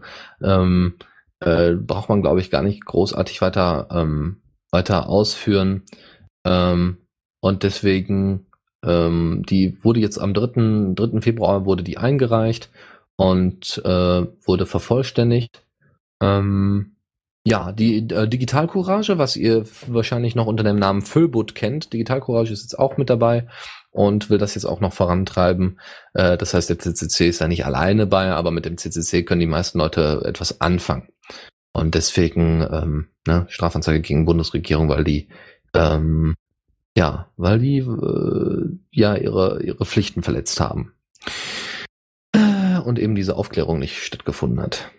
Ähm, ja, das zu dem Thema. Dann noch eine letzte Sache und die finde ich dann wirklich heftig. Und zwar die Methoden, also was ist, sind alle heftig, aber die vielleicht noch ein bisschen mehr, weil es geht hier wirklich um James Bond-artige Szenerien, die der GCHQ anwendet und die auch wieder durch die Snowden-Files veröffentlicht worden sind.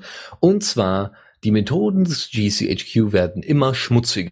Und das hat folgenden Grund. Die haben so eine, die haben die sogenannten 4Ds. Ich habe jetzt die direkt schon mal übersetzt ins Deutsche. Und zwar sind diese vier Ds oder sagen wir mal diese diese vier Leit, Leitpunkte, wie sie an ähm, äh, wie sie an, an Persönlichkeiten von Zielpersonen rangehen, folgendermaßen: Erst verleugnen, dann zerrütten, dann entwürdigen und dann betrügen. Verleugnen, zerrütten, entwürdigen, betrügen. Diese vier Punkte zusammengesetzt äh, bilden quasi die Leitlinie für die sogenannte Honey Trap. Und diese Honey Trap, also Honigfalle, hat nichts anderes, äh, ist nichts anderes als, wir haben eine schöne Agentin, die verführt die Zielperson, die stellt die Zielperson danach bloß oder unter Druck oder erpresst sie in irgendeiner Form und ähm, ja, kitzelt somit Informationen raus, die sie haben möchte. Oder hat sie dann eben in der Hand. Ja, das ist, das, ne, normalerweise würde man sagen, aha, James Bond. Ja, nee, nix, das ist, das ist tatsächlich gang und gäbe. Ähm, so werden, werden äh, Zielpersonen klassischerweise vorgeführt und es gibt in dieser, in dieser ähm, Präsentation, in der das drin stand vom GCHQ, wird auch ganz klar darauf ähm, hingewiesen, dass auf jeden Fall die Öffn das öffentliche Bloßstellen elementar dafür ist. Zum Beispiel, wenn man Fotos auf Online-Profilen ändert. Ja, das heißt, du hast einen Twitter-Account, ja, und schläfst jetzt da mit einer Agentin, ohne zu wissen, dass das eine Agentin ist, und äh, die geht an, an deinen Rechner oder kriegt irgendwie mit, was für ein Passwort du da eingibst, und ähm, und sie ändert quasi oder postet quasi Sexfotos oder, oder Nacktbilder oder sowas von dir auf Twitter und Facebook und stellt dich somit da oder nimmt diese Fotos, um sie dann als Druckmittel zu verwenden.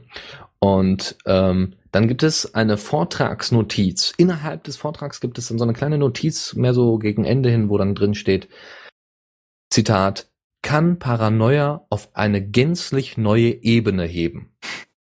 Also ich würde schon mal misstrauisch werden, wenn da irgendwie so eine hübsche Agentin auf mich zukommt.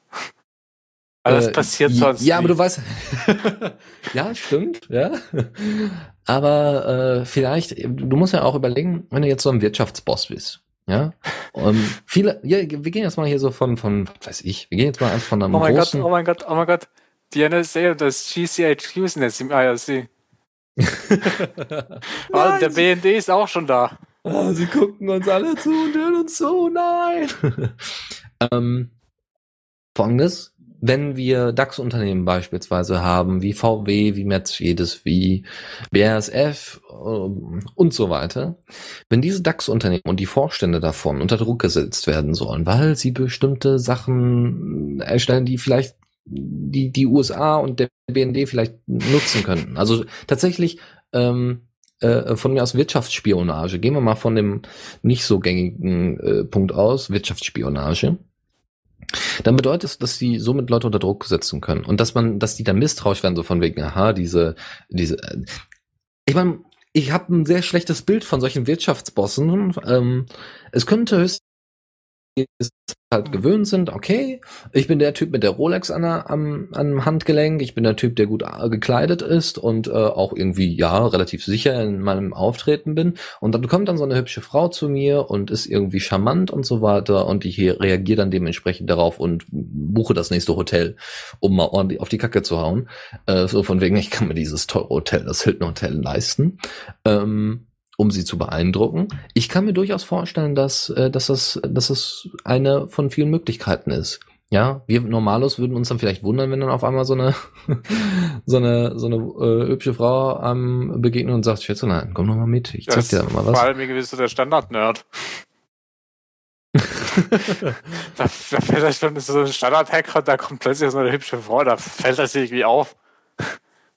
Also ihr kennt äh, ja sicherlich noch alle Aaron Swartz, oder ähm, äh, äh, Chelsea Manning oder Julian Assange. Julian Assange haben sie es ja zwar anders gemacht, aber da hätte es wahrscheinlich ähnlich funktioniert.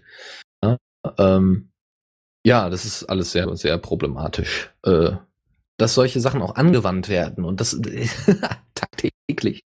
Ja, das ist so der Alltag der GCH, des GCHQ. Wir wenden sowas an. Ähm, das ist schon sehr, sehr heftig. Ja. Jetzt brauchen wir einen Jingle, wa? Ja, ja ich, nochmal Zwischenbericht. Äh, mittlerweile ist auch die NASA und das DLR äh, ILC. und äh, es gibt jetzt auch Not the NASA, das ist nicht so, äh, Not the NSA, das ist nicht so auffällt. Und die Bundesregierung mhm. ist auch da, so. Na endlich. Ja. Ja, wird mir jetzt nur noch Anonymous, die dann eben als alleinige, alleinige Rächer. Äh also wenn du jetzt mal eine Message an all die hast, dann kannst du sie jetzt loswerden, weil die hören gerade alle zu. okay. Äh, nee, gerade jetzt nicht, sondern wir wollen jetzt tatsächlich von den ganzen negativen Aspekten wie der NASA. ja, die NASA ist jetzt gerade wieder raus. Wir kommen jetzt zum positiven Blick auf das Internet. Und zwar äh, gibt es da durchaus Tools, die man anwenden kann. Ich habe jetzt vor kurzem äh, Telegram gefunden, wo wir uns alle nicht so ganz sicher sind, äh, ob das denn jetzt wirklich so sicher ist, aber man darauf sollte man halt auch achten. Es gibt halt viele Dienste, die eben anbieten, dass sie da sehr viel Privatsphäre äh, äh, ja möglich machen äh, oder Datenschutz äh, getreu handeln. Ob das immer so der Fall ist, das muss man dann dementsprechend kontrollieren. Ist die App komplett Open Source mit allem drum und dran? Ähm, ist, äh, ist der Algorithmus, der da verwendet wird, gültig und, und wird er richtig eingesetzt äh, und, und, und, und. Also ganz, ganz viele Aspekte, die da zusammenspielen. Ähm, und meistens ist es ganz hilfreich, wenn sich bewährte Sachen, also wenn, wenn, wenn es eine große Community gibt, ein Tool und sich viele Leute damit beschäftigen. OTR zum Beispiel. Also OTR ist off the record. Das könnt ihr bei eurem Messenger, bei Pigeon in, in, ähm, für Jabber und XMPP einsetzen und auch bei eurem äh, bei Xeber geht das, glaube ich, auch. Das ist auch OTR-fähig. Das nutzen viele. Ähm, da ist es relativ sicher, äh, dieses einzusetzen. Und äh, dann sollte man das vielleicht auch tun. Oder einfach mal in den, in den, in den IRCs fragen. Ja, also meistens ist so eine direkte, ähm, so eine direkte Nachfrage äh, ganz gut, wenn man dann einfach mal so bei, bei gut, bei den Debianern würde ich, glaube ich, nicht reingehen. Das ist immer so problematisch. Die reagieren, glaube ich, ein bisschen, bisschen äh, problematisch auf Leute, die eben mit Debian und Linux Technik nicht so viel zu tun haben. Aber so als Enduser kann man durchaus sich mal so, so einen Streifzug äh, überlegen. Oder eben auf Diaspora post, dann kriegt man auch viel Feedback. Ja, bei Debian wirst du ja gebannt, wenn du nach irgendwas mit abgebt fragst. Und das äh, gibt es ja auch bei Ubuntu. Mhm, genau. Gut, ähm, so, also Telegram wäre jetzt ein Beispiel dafür, wo man vorsichtig sein sollte und gucken sollte. Ähm, wir, wir packen es trotzdem mal in die Show Notes, damit ihr euch da mal einen Eindruck von machen könnt und dann selber entscheiden könnt, ob das eine Alternative ist oder nicht. Ähm, dann geht's noch um andere Sachen, unter anderem die Unzensierbarkeit von Informationen, weil das Internet hat uns einfach auch gelehrt zu sagen, okay, wir müssen Informationen freisetzen, ja. Äh, in vielerlei hin, einige sagen dann Scheiß auf Urheberrecht ähm, oder äh, weiß nicht, Scheiß auf äh, Staatsgeheimnisse, ja. Ähm, wir veröffentlichen das jetzt, weil die Daten müssen an die breite Bevölkerung. Und da gibt es äh, das äh, Projekt Pirate Box.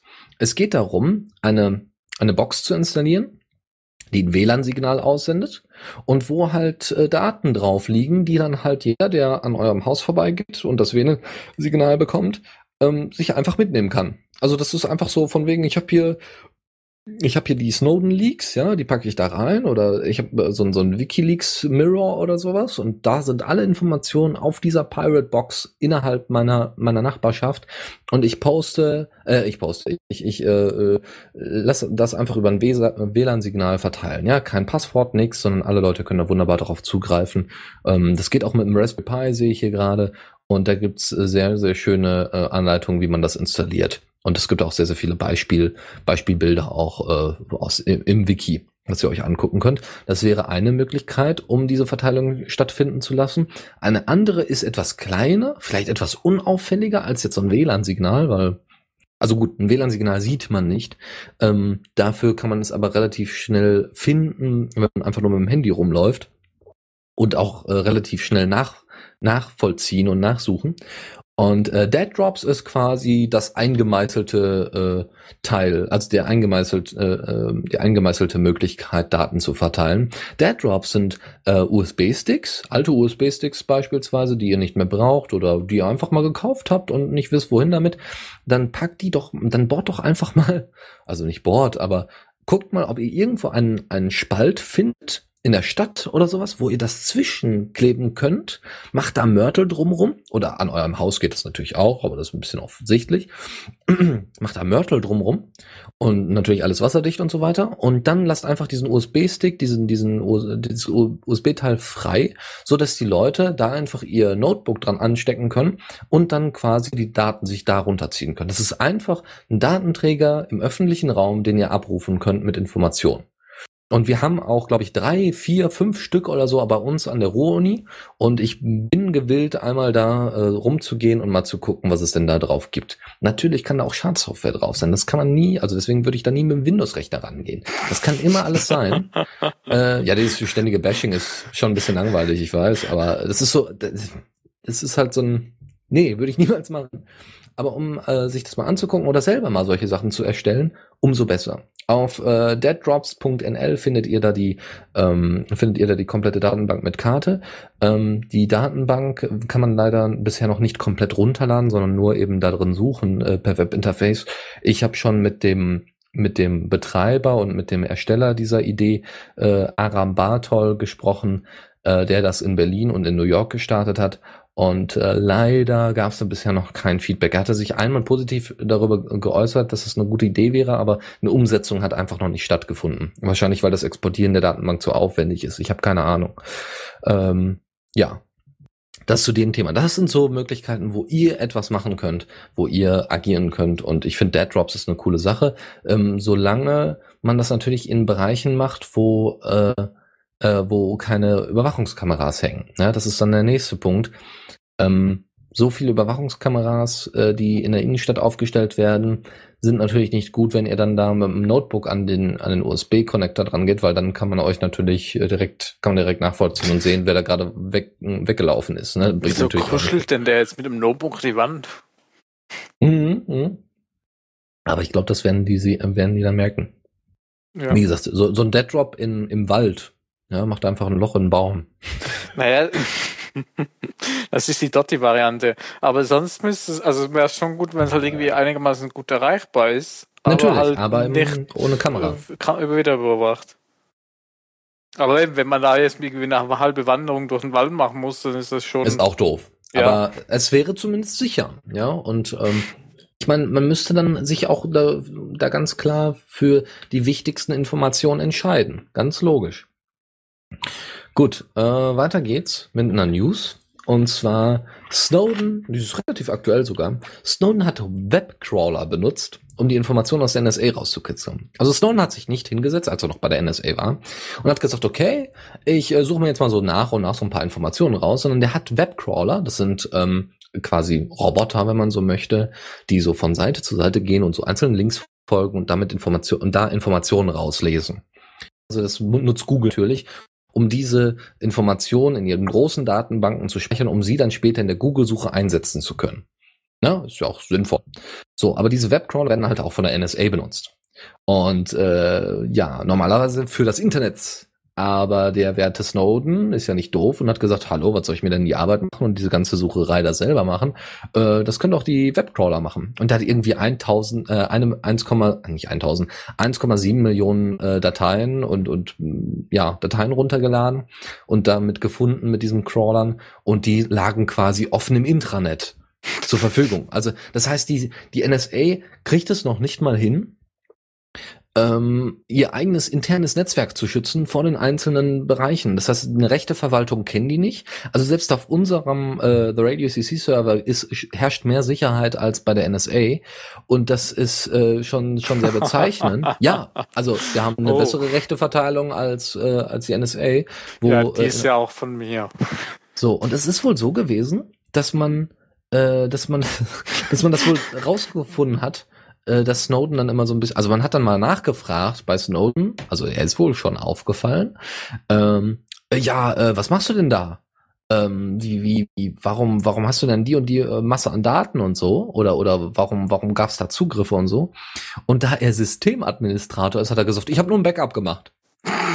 Also das Hatte ist, ja auch. Das ist wie, das ist wie so ein Comic, ja. Das ist wie so ein, wie so ein, weiß ich nicht, wie so ein lustiges Taschenbuch, ja. Ja, wie Webcrawler? Ja, nee, äh, das ist nur für ein Backup. Ich ja, nicht, dass irgendwie was verloren geht. Ja, und dann ist er später mit dem mit den 1,7 Millionen Dokumenten mit der externen Festplatte unterm Arm ist er dann nach Hause gegangen. Mit What dem Backup. Ja, ja, das ist total geil. Das muss man sich mal reintun. Macht das, wenn ihr beim BND arbeitet, macht das auch so. Das kann nur witzig werden. Das also macht dann, oder wenn ihr künstlerisch begabt seid, macht da mal einen Comic draus. Das, das, das ist Realsatire. Das ist Wahnsinn. Aber es zeigt einfach, es, warum habe ich das jetzt hier in dem Fall auf die positive, auf den positiven Blick gestellt? Es zeigt einfach, wie, äh, wie, wie einfach äh, teilweise es ist, die NSA und, und BND und, und äh, GCHQ in dem Fall ähm, anzugreifen, wie, wie, wie verwundbar sie da sind. Nicht, dass man sie jetzt angreifen sollen müsste, ja, sondern dass, dass, ähm, dass auch da die Daten, die da erhoben werden, nicht sicher sind. Und das ist ein großes, äh, großes Problem, weil ich meine, die kommen ja an Daten ran, an die sonst keiner rankommt. Und wenn dann jemand an die Daten rankommt, an die sonst keiner rankommt, ist das nicht gut. Ja. so. Also, das ist also ein sehr, sehr witziger Fun Fact, finde ich schon. Das ist äh, schon sehr, sehr bezeichnend. Snowden ist übrigens auch für den Nobelpreis nominiert worden, einmal von einem Schweden und einmal von einem Norweger. Äh, beim Norweger ist es aber interessanter, weil der, also äh, von, von einem schwedischen Soziologen ist er schon vorgeschlagen worden äh, und von einem norwegischen Teil des, des Nobelpreiskomitees ist er tatsächlich schon nominiert worden. Und äh, ja, was soll man dazu noch sagen? Ähm, der Gewinner des Nobelpreises wird im Oktober bekannt gegeben. Und äh, wenn sich das kleine Norwegen tatsächlich dazu durchringen wird, Snowden äh, dem Nobelpreis zu übergeben, muss ich ganz ehrlich sagen, Respekt. Jo. Mut, mutig, also im politischen Sinne. Aber nur, da Norwegen ja auch so unabhängig ist, also Norwegen ist tatsächlich das Schweiz von die die Schweiz von Skandinavien, weil die sind weder in der EU noch haben den Euro noch. Ja, die sind die sind wirtschaftlich stehen die sehr gut da. Und auch politisch sind die sehr stabilisiert, sind sehr patriotistisch eingestellt. Äh, ob das jetzt eine gute Sache oder eine schlechte Sache ist, darf jeder für sich selber entscheiden. Aber ähm, ja, im Grunde äh, sind die, ruhen die da sehr in sich selbst und deswegen ist der Nobelpreis, dass die den vergeben, finde ich schon eine gute Sache. Sollen sie mal machen? Und bin dann mal gespannt, was dabei rumkommt. Ob da äh, tatsächlich Snowden einen Nobelpreis bekommt. Das wäre, das wäre so ein, also Ne, die, die USA haben dauernd versucht, Snowden als Verbrecher und, und Staatsfeind darzustellen. Und dann kommt das kleine Norwegen dahin, das kleine Nobelpreiskomitee und sagt, nee, nee, der ist eigentlich so der Held unserer derzeitigen äh, geopolitischen Situation. Äh, okay. ja, das wäre so quasi noch der Ritterschlag, den Snowden eigentlich noch bräuchte. Oh ja. Dann, mh, mh, Gibt es noch etwas, was ihr selber machen könnt? Ich glaube, das war auf dem 30C3, vielleicht auch schon ein bisschen früher. Die Idee ist auf jeden Fall schon ein bisschen älter. Und zwar nennt sich das Ding Kill Your Phone. Und Kill Your Phone ist ein, so, ein, so ein Projekt. Das ist ein Vlies, das, das ist so ein Abschirmvlies. Das ist eine Handytasche aus diesem Abschirmvlies für euer Handy. Das heißt, wenn ihr auf Demos unterwegs seid und ihr habt euer Handy dabei, weil ihr das halt nicht anders, äh, weil ihr es vielleicht gerade nicht braucht, äh, aber eben immer noch dabei haben wollt, weil ihr es später benutzen möchtet, ähm, dann könnt ihr das in dieses Vlies reinpacken. Und vor allem beim äh, beim iPhone habt ihr nicht mehr die Möglichkeit, den Akku rauszunehmen, was dazu führt, dass natürlich die ganze Zeit äh, das iPhone, auch wenn es äh, aus ist, äh, Signale senden könnte oder Signale empfangen könnte. Und äh, ne, wer weiß, was da drin abläuft, ist ja alles Closed Source und, und auch Closed Hardware und so. Es könnte halt zu dem, ähm, das wäre halt sehr vorteilhaft, wenn ihr tatsächlich ein iPhone besitzt, warum auch immer, dass ihr das dann äh, in dieses Vlies reinpackt. Und wie man das dann näht und genaue Daten und so weiter, könnt ihr euch dann da alles genau angucken auf killyourphone.com. Und ähm, das ist, äh, wie gesagt, für Leute, die auf Demos gehen, für Leute, die an sich, äh, an, an auf, auf äh, Sicherheit da sehr viel Wert legen, ist es vielleicht eine sehr, sehr schöne Möglichkeit. Und es ist eine sehr nette Freizeitbetätigung. So ein Fließ kostet 25 bis 30 Euro pro Quadratmeter. Und so ein Quadratmeter, ich glaube, da kann man einige kleine ja. Fließ draus machen. Ne? Also da, da, da gilt das vielleicht auch dasselbe fürs Tablet. ja, so ein Tablet-Fließ. Äh, gut, dann ähm, gibt es noch einen Vorschlag von uns aus der Redaktion, die ja riesig ist. Ja. Von Sören Henschel. Sören Henschel ist äh, selber bei Mozilla tätig oder interessiert sich sehr stark für Mozilla, hat dann direkten Einblick und hat den Vorschlag gemacht, ähm, er hat, betreibt auch einen Blog, den wir auch zwischendurch mal in der Linux Lounge und auch in der DS halt immer mal wieder zitieren, weil Mozilla ist halt ein sehr, sehr breit gefächerter äh, Verein als auch sehr breit gefächertes Unternehmen. Und die haben einen äh, Lokalisierungsdienst ähm, zusammenge zu, zusammengesetzt. Das Ding nennt sich, ähm, muss ich gleich nochmal gucken, Moz, Moz Stumble. Moz Stumble, M-O-Z Stumble. Und da ist es so, ähm, wenn ihr normalerweise herausfinden wollt, wo bin ich gerade, äh, greift derzeit ähm, Firefox immer noch auf die Google API dafür zu. Ja, also die finden das dann irgendwie über Google raus. Und Mozilla will das quasi jetzt unabhängig machen und will das quasi wahrscheinlich auch später öffentlich zur Verfügung stellen und will jetzt quasi diesen Lokalisierungsdienst von wegen, ich bin hier, also das, was wir auch schon per WLAN und, und MAC-Adresse und so weiter äh, herausgefunden haben äh, und per GPS, äh, das wollen die jetzt selber machen. Und äh, das ist eine coole Sache, da kann eigentlich jeder mithelfen, jeder, der GPS auf seinem Handy hat. Und wer hat es heutzutage nicht? Ähm, ich. Tats tatsächlich. Mein, mein Handy ist so alt und äh, da ist ein Cyanogen-Mod drauf, also ein anderes Betriebssystem als, also eine abgewandelte Version von Android ähm, dass da diese Funktion äh, gar nicht mehr funktioniert. Zu meinem Vorteil möchte ich meinen.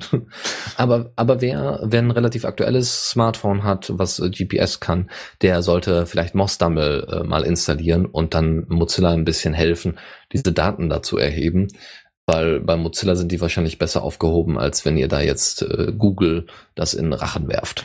Ja, also da war gerade vorher, also bei dem anderen Thema vorher mit dem MAC-Adressen und so war im Chat noch, ich glaube, das ist aber nicht erwähnt, dass Mozilla wohl nur die SSIDs speichert und Google zumindest 2010, ich weiß nicht, ob es immer noch so ist, wohl beides gespeichert hat. Also mhm. SSID und MAC-Adresse.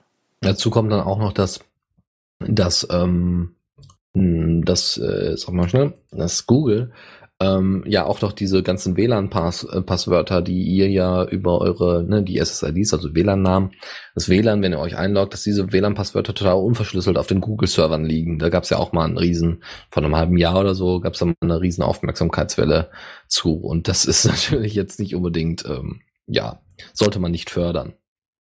Ja, ja, so. aber das hat nichts mit dem Dings zu tun.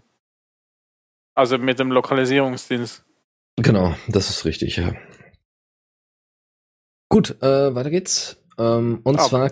Also das mit dem WLAN-Passwörtern ja? ist ja quasi, naja, wenn Google die Daten vom WLAN abfangen will, können sie das ja eh direkt auf dem Handy tun. Genau. Also, ja, ist nicht gut, aber ist auch irgendwie, naja. wenn es nicht so wäre, würde es auch nicht so viel bringen. Mhm. Okay. Ähm, dann gibt es äh, noch QuietNet. Das ist eine Software, die, also ist, ist alles eher, das ist tatsächlich eher was für die Nerds, aber ist auf jeden Fall eine witzige, witzige Idee. Das ist eher so ein Gimmick, ist eher so spaßhalber. Und zwar ist es irgendwie eine, eine Art und Weise, ähm, ähm, äh, sag mal schnell, das ist eine Art und Weise per Python, also mit der Programmiersprache Python, ähm, Informationen zu übertragen, und zwar über die Boxen und das Mikro von jeweiligen Endgeräten. Ähm, die werden, das, man hat so eine bestimmte Herzschwelle, also Herz im Sinne von Megahertz, äh, eine bestimmte Wellenlänge. Ich bin da nicht so drin. Da werden es, glaube ich, aber eher Kilohertz. Ja, irgendwie sowas. Ich glaube, beim Megahertz hörst du eh nichts mehr. Ja, ja, darum geht's ja. Darum geht's ja.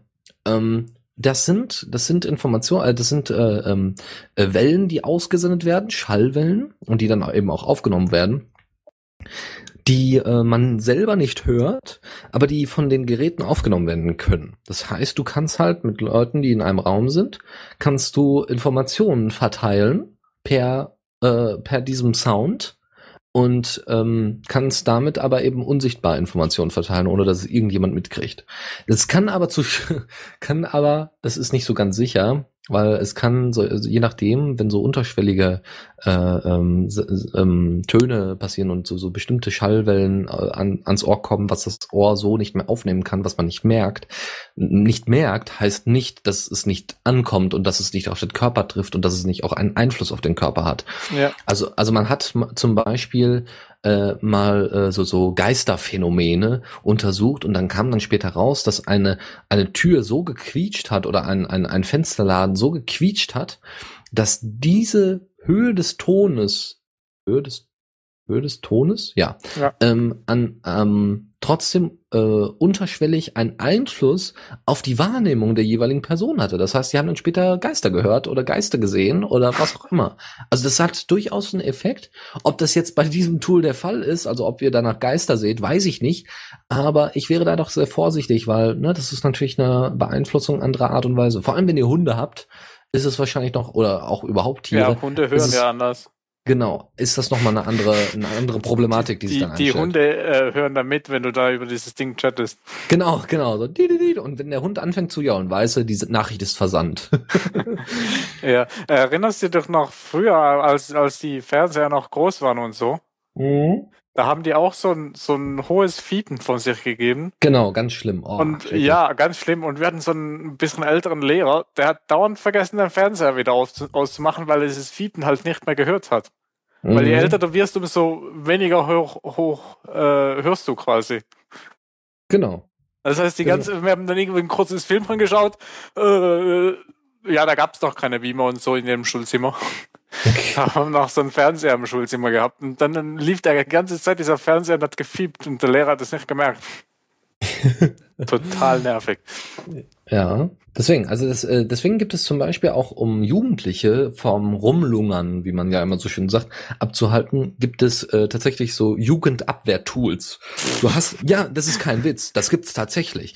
Ja. Damit die, damit die Kids dann eben nicht auf der auf der Tischtennisplatte vom Schulhof oder sowas äh, ähm, nachts sich äh, sich da ihre ähm, weiß ich nicht, ihren Schnaps reinpfeifen, ihren Korn reinpfeifen äh, oder, oder da irgendwie überhaupt sind und randalieren, hat man tatsächlich Tools gebaut, die auf solchen Tonhöhen äh, ähm, senden, dass sie Kinder in dem Fall vertreiben, weil der Ton so laut ist, als wäre es jetzt äh, also so hoch ist, dass Kinder es noch hören können, aber die Älteren schon nicht mehr und nicht mehr nicht das mehr. Das heißt, die Erwachsenen können da rumlungern.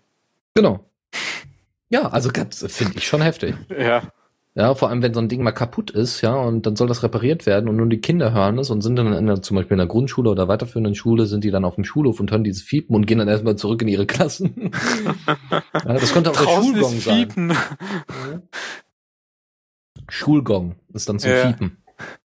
Dann kommen die Lehrer immer zu spät, weil sie es nicht hören. Genau. So, dann, ähm, stimmt, ja, das gibt's dann auch noch als Problem, ja. Ähm, dann äh, geht das weiter. Und zwar, wo waren wir denn gerade? Ich muss jetzt mal hier ein bisschen, genau, QuietNet war das. Das könnt ihr also einfach mal ausprobieren. So, dann gibt es von, ähm, dann gibt es einfach nur mal so als Gedanken, also als, als, äh, als Idee, gibt es äh, auch neue Arten von Computern. Das sind die sogenannten, und damit meine ich jetzt nicht die Computer, die die NSA wahrscheinlich hat, nämlich Quantencomputer wo keiner so genau weiß, ob sie sie haben oder ob sie sie nicht haben, man weiß es nicht, aber möglich wäre es, ja, so viel Geld wie in die Forschung äh, innerhalb des Militärs ein, eingesetzt wird, mal gucken. Aber es gibt ähm, aus Deutschland, da haben deutsche äh, Heidelberger äh, Wissenschaftler dran gearbeitet, den sogenannten Assoziativ Assoziativcomputer äh, entwickelt. Ja. Und das ist eine sehr, sehr interessante Art und Weise. Das Ding arbeitet wie ein neuronales Gebilde. Das heißt, du hast halt nicht mehr äh, eine Adresse, wo, wo eine Datei liegt, so von wegen äh, in, auf der und der, also ne, müsst ihr euch vorstellen, ja, die Festplatte ähnlich wie eine CD. Ähm, so, und dann seht ihr, dann markiert ihr mit einem roten Punkt, wo die Datei ist, und dann ist die Datei da und wird auch immer da sein, höchstwahrscheinlich, im besten Falle. Ja, und die Informationen darum verändern sich vielleicht oder sie wird überschrieben oder sie wird beschädigt, aber grundsätzlich ist die Datei immer auf diesem Fleck. Und äh, das ist natürlich nicht so toll, weil damit kann natürlich ein Trojaner und ein Virus und so weiter so, sofort daran anecken. So hat es zumindest heute die erklärt. Hm, ich bin da ein bisschen vorsichtig, aber grundsätzlich ist es eine interessante Sache. Du hast halt eine Struktur. Du hast halt keine Datei, die irgendwo liegt, also du hast halt keinen Codeabschnitt, der da einfach irgendwo liegt, sondern du hast halt, stellt euch das wirklich vor, wie so ein absolutes Mega, wie, wie neuronale Netze auch immer schön per 3D-Animation gezeigt werden, ja, so einzelne Stränge, die aufeinandertreffen und wieder weggehen und, und ähm, wo dann einzelne Sachen des Hirnes beleuchtet werden, wenn es, äh, weiß ich nicht, Glücksgefühle oder sowas wenn solche Sachen dargestellt werden, stellt euch solche, solche Animationen vor und stellt euch dann vor, dass Computer so funktionieren, dass Daten so abgespeichert werden. Das heißt, es gibt dann eben bestimmte, bestimmte ähm, äh, zu, äh, theoretisch würde das wahrscheinlich sogar Speicherplatz sparen, weil du könntest wahrscheinlich einige Strukturen ähnlich benutzen. Man müsste dann gucken, wie effizient das dann ist. Aber du hast halt immer nur eine Sache, die leuchtet und das ist die Datei. Und, und äh, äh, das, du kannst das dann in irgendeiner Weise abrufen.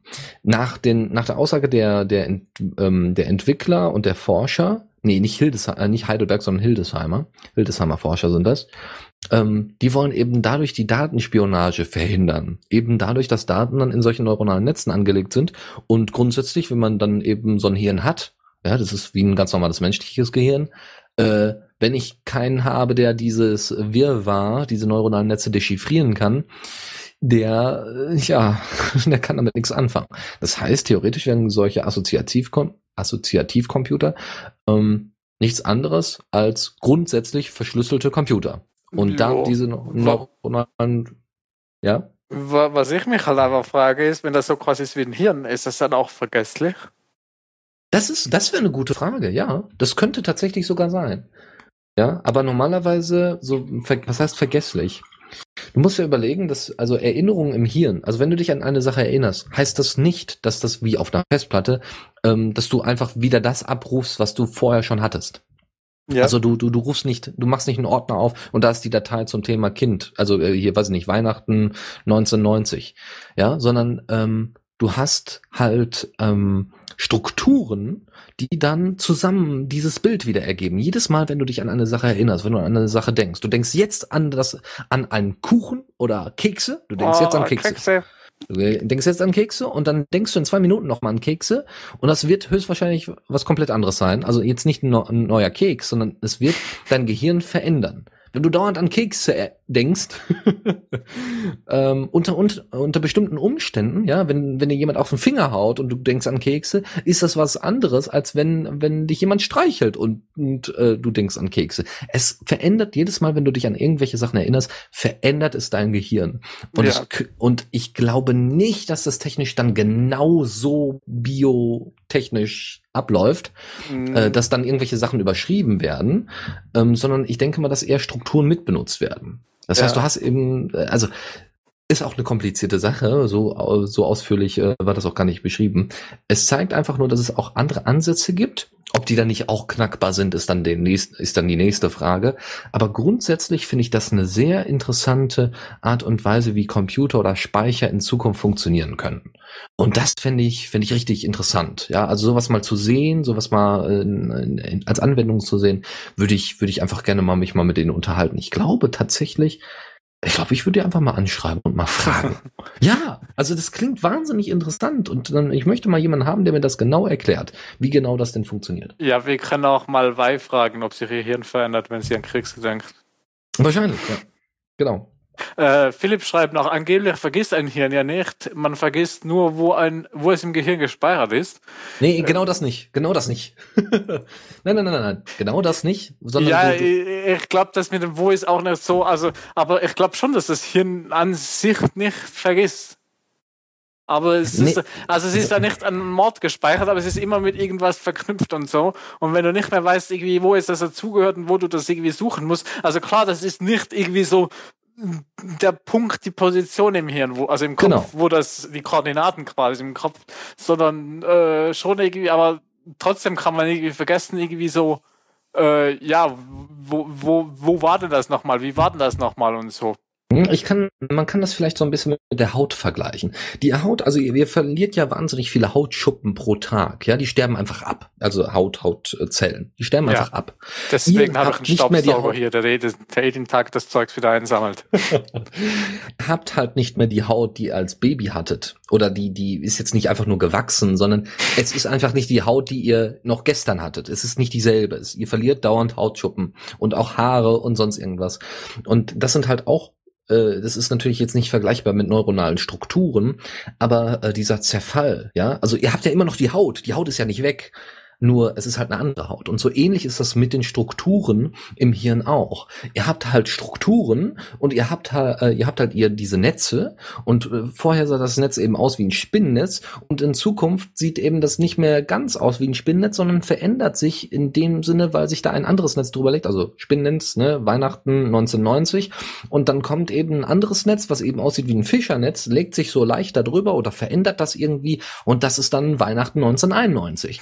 Ähm, ja, so als blödes Beispiel, so ungefähr, äh, so ist es natürlich auch nicht ganz, ähm, weil es wird dann ist deutlich komplexer und auch nicht komplett erforscht. Aber so nach heutigen Erkenntnissen ist es erstmal äh, äh durchaus äh, ähm, so denkbar. Ja, also wie gesagt, ja, es gibt nicht. Wie viele der Zuhörer erinnern sich denn noch an Weihnachten 1990? Ich nicht, weil da war ich noch nicht geboren. ja, ich war da zwei Jahre alt. Ich habe keine Ahnung, was da war. okay, gut. Ähm, ja, äh, wolltest du jetzt auch über deinen Weihnachten erzählen? Das geht auch. Nee. aber, aber, eben das, das mit dem Ver Vergessen, äh, äh, also ich habe auch schon mal irgendwie eine Viertelstunde lang mein äh, GPG-Passwort recovered, weil ich es vergessen habe. Aber nach einer Viertelstunde hatte ich es wieder zusammen. War mhm. nur schwierig, das wiederherzustellen. Ich habe mich dann irgendwie an die Fingerbewegungen erinnert. Blöderweise hatte ich damals äh, Schweizer Tastaturlayout und jetzt äh, äh, englisches Tastaturlayout und da sind Tasten zum Teil anders. Da muss ich immer überlegen, ja, wo war denn die Taste früher auf der Tastatur? Aber ich habe es wieder rausgefunden, das Passwort. Also man vergisst es irgendwie tatsächlich nicht. Okay. Okay, jetzt kommen wir noch zum letzten Punkt und der ist wirklich äh, meiner Meinung nach ziemlich revolutionär. Und zwar handelt es sich um das Projekt Outernet. Nicht Internet, Outernet. Inhalt dieser Idee ist, ein WLAN-Signal von einem Satelliten auf die Erde zu schießen und mit diesem WLAN-Signal die komplette äh, ähm, Internetinfrastruktur jedes Mal am Leben erhalten lassen zu können. Komplett kostenlos natürlich. Ähm, und es sollen wohl mehrere solche Satelliten aufgebaut werden, um eben diese Vernetzung am besten hinzukriegen. Und es wird halt die ganze Zeit ein WLAN-Signal und ein Wi-Fi-Signal auf die Erde gepustet und ihr habt dann halt jedes Mal freies Internet. Ähm, das ist die Idee. Es gibt wohl, also es soll jetzt hier 2013, er hat jetzt das ganze, Dezember 2013 hat das Ganze angefangen und jetzt soll das bis Juni 2015 äh, losgehen und dann sollen endlich die ersten Satel äh, Satelliten auch äh, ins Weltall geschossen werden und umgesetzt werden und so. Also es gibt da das, das klingt einfach fantastisch. Ich äh, müsste gleich mal gucken, wie weit die schon, äh, wie weit die schon mit ihrer ihren Möglichkeiten sind. Du kannst natürlich, also man kann natürlich hier spenden, ist klar, logisch. Äh, ich würde mich mal fragen, wie weit sind die denn da? Gibt's da irgendwie schon? Gibt's da schon irgendwie? Ich, ich warte ja schon auf die ersten Leute, die dann wieder nicht schlafen können, weil irgendwelche Strahlen auf dem Weltall auf ihr Haus geschossen werden. ja, ja, genau. Oh nein, ja, was ja auch immer noch nicht so ganz klar ist, ob das wirklich der Fall ist, ne? Elektromagnetische Felder und so. Ja, inwieweit unser Hirn das abwenden kann oder nicht abwenden kann. Ähm, ja, cool es ist, ist ja wenn ich dann mein Hirn ein neuronales Netzwerk mit dem Speicher verknüpfen kann und so. Was das aber bedeutet, wenn wir so ein Autonet haben, ist, halt, dass wir erstens überall Internet haben und zweitens ähm, überall kostenloses Internet haben. Das heißt, äh, so ISPs können gar nicht mehr zensiert werden. Äh, man könnte nur noch die die äh, Satelliten abschießen, das geht natürlich, ja. Aber dann, das wäre, ich glaube, das wäre schon mehr Aufwand. Aber grundsätzlich denke ich, würde das wahrscheinlich zu einem wahnsinnig genialen Freifunk führen. Ja, also das wäre, das Autonet ist quasi Freifunk, nur halt äh, äh, auf planetarischer Basis. Äh, und das ist, das ist schon ziemlich heftig. Schaut euch das an. Es ist äh, ist, äh, die haben dann eine sehr schöne, schöne übersichtliche Seite, wo sie das auch mit ein paar Grafiken sehr schön zeigen. Ähm, es wird, äh, es wird bestimmte, im Moment wird es äh, bestimmte Informationen und bestimmte äh, Webseiten werden angeboten werden. OpenStreetMap zum Beispiel, Ubuntu, Wikipedia, äh, komplette Filme, Musik und Spiele, Bitcoin, ähm, und auch Notfallkommunikation sollen damit funktionieren. Das heißt, wenn irgendwo mal ähm, die die äh, ja Server, die ISPs abgeschnitten sind, äh, ähm, also in in weiß ich nicht Fukushima wäre jetzt das beste Beispiel, hast du halt dieses äh, Wi-Fi ich nenne es jetzt einfach mal Wi-Fi-Signal äh, von Outernet und kannst damit eben halt Hilfe rufen, theoretisch. Oder dann damit Leuten Bescheid sagen, wo du dich gerade befindest. Äh, Coursera wird dabei sein und, und, und. Also es haben sich wohl sehr viele Leute schon entweder schon angemeldet oder es äh, sind einfach erstmal sehr viele Leute da dran, äh, die das mitentwickeln. Ich bin einfach gespannt, was daraus wird und ich hoffe, dass das umgesetzt wird und ähm, ich bin mal gespannt, wann die damit fertig sind. Ähm, ja, coole Sache. Bin gespannt. Das ist also erstmal der Abschluss unserer, äh, unseres positiven Blicks auf das Internet. Wir können auch ein neues Internet bauen. Es gibt Projekte, es gibt Ideen, es gibt äh, Möglichkeiten, auch den äh, Geheimdiensten da durchaus einen Strich durch die Rechnung zu machen, weil ähm, Bürgerrechtsverstöße äh, und Grundgesetzesverstöße darf es nicht geben. Ja. Und deswegen, ja, äh, hoffen wir mal, dass wir euch zumindest mit dem Bereich schon mal etwas versorgt haben. Wir sind noch nicht äh, fertig mit der Sendung. Sowas wie das Autonet war doch auch eine Idee auf dem House Communication Camp 2011. Hm? Meinte ich. Also ich weiß nicht, ob das genau das, ob das irgendwie daraus jetzt weiterentwickelt wurde oder so, aber die hatten da ja quasi auch äh, vor, äh, Satelliten ins Weltall zu schicken, um ein äh, eigenes Internet zu bauen. Genau, vielleicht, äh, vielleicht gibt es dann da Korrespondenz. Das kann ich mir sehr, sehr gut vorstellen. Dann hoffe ich mal, äh, ich, ich muss mal gucken, wenn wir diesen Vortrag wieder raussuchen, dass wir den dann irgendwie noch äh, mit in die Shownotes packen und ich mir den auch mal äh, detaillierter angucke. Gut, äh, das wäre es jetzt auch für den positiven Blick für die auf, auf NSA-Affäre und Co. Wir machen den Schwenk zu unserer nächsten und letzten Kategorie, wo wir auch nochmal viele Informationen zusammentragen, nämlich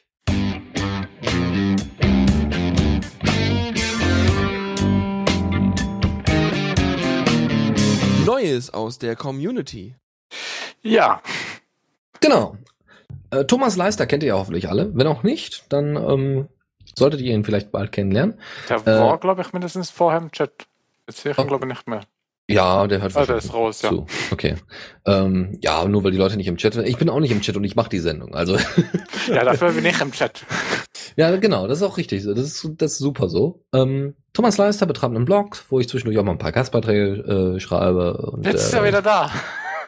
Siehst du? Ja, der hört auch zu. Ja, ja, gut zu wissen, gut zu wissen. Und er hat äh, einen Beitrag auf Diaspora gepostet zum Thema Bitmessage. Also mehrere Beiträge. Ein Beitrag hat er aber gesagt, hey, es haben jetzt so viele Leute Bitmessage, ähm, es sollten sich mal mehr Leute zusammentun, ähm, äh, die die Bitmessage äh, promoten und das äh, anwenden und somit Alternativen aufzeigen. Dann gab es eine kleine Debatte darüber. Ähm, grundsätzlich braucht das äh, Tool Bitmessage ist verschlüsselte, Organ äh, also verschlüsselte äh, Nachrichten Übertragung Peer-to-Peer, nur halt wird es an alle gesendet. Also ihr schreibt eine Nachricht, eine verschlüsselte Nachricht und schickt die einfach an das Internet. Und irgendwann kommt es dann an dem an, an dem es ankommen soll. Und der entschlüsselt das dann und schickt dann eine Nachricht zurück und sagt dann, hey, ich habe deine Nachricht bekommen. Und du weißt dann, okay, hat die Nachricht bekommen. Super. Ähm, Problem ist, wenn es irgendwann die Möglichkeit gibt, diese verschlüsselten Nachrichten, die an alle gesendet werden, zu entschlüsseln, kann sich halt die NSA einfach dahinsetzen, kann versuchen, so viele Kontakte und Informationen zusammenzukriegen und äh, versuchen, die zu dechiffrieren die auf, aufplatzen zu lassen und solche Geschichten, also die, die, die quasi zu, äh, die, die quasi in Klartext anzeigen zu lassen. Ist natürlich nicht so gut. Aber wie gesagt, das ist alles noch im Alpha-Stadium. Ich habe auch ein äh, Bitmessage, äh, äh, ja, eine Bitmessage-ID. Die könnt ihr auf meinem Profil nachgucken. Ich verwende das auch immer mal wieder zwischendurch, so für, für Kleinigkeiten, weil ich manchmal zu faul bin, tatsächlich E-Mail anzuwenden. Und so für Kleinigkeiten, äh, so unter Nerds, ist das sicherlich eine witzige Sache. Äh, ansonsten hat äh, Trolli Schmidtlauch auch äh, unter dem Beitrag äh, kommentiert, dass Bitmessage vor allem problematisch bei mobilen Endgeräten sei. Das muss ich zustimmen. Das ist sehr prozessorlastig, sehr energielastig und das ist natürlich nicht so schön auf mobilen Endgeräten. Könnte aber sein, dass jetzt in Zukunft äh, deutlich bessere Akkus rauskommen und das alles super wird. Mal gucken. Ähm, und Roger Brown hat sich dann noch, äh, oder Roger Brown, ja, es gibt ja auch diese Aussprache. Ähm, oder Roger, ja, ja aber sagen. gut. Meine Güte, ja gut. Also im Schweizer äh, Land, da gibt's ja auch noch das Französische. Ähm, aber ich weiß nicht, was jetzt der Bayern äh, mit der Schweiz zu tun hat. ähm, und äh, Roger, Roger oder Roger Braun hat dann nochmal äh, geäußert, dass Bitmessage noch nicht sicher genug sei und das sollte man nochmal unterstreichen. Aber für dadurch, dass es jetzt im Moment noch nicht wahrscheinlich so stark bewacht wird wie ähm, manche andere Netzwerke, ähm, ja, also nicht so stark bewacht wird wie wahrscheinlich E-Mail, kann man das durchaus mal so zwischendurch als Alternative nutzen. Ihr müsst es nur die meiste Zeit offen haben auf eurem Rechner, was natürlich nicht so schön ist. Gut, aber äh, ich habe da kein Problem mit, weil ich bin meistens im WLAN und dann geht das durchaus. Weitere Sache. Ähm, wir haben einen neuen Account auf Diaspora. Seit 13 Tagen gibt es Blockupy Deutschland auf Diaspora. Könnt ihr euch dann äh, anschauen. Ist bestimmt interessant. Also was ist, ist bestimmt interessant. Ist sehr interessant. Die sind im Moment auch sehr aktiv, ihre Beiträge zu posten. Da sind immer mal Beiträge von der jungen Welt, Neues Deutschland, also auch, auch Medien dabei. Ähm, und das ist äh, schön zu sehen, dass man da ein bisschen was mitbekommt, weil ähm, irgendwie habe ich so das Gefühl, irgendwie war da was dass das äh, Occupy oder Blockupy in Frankfurt da nochmal spezielle äh, spezielle ähm, Pläne hat, was so in Zukunft mit, äh, mit der Occupy-Bewegung passieren soll, vor allem in Europa. Wir werden sehen, wir sind gespannt.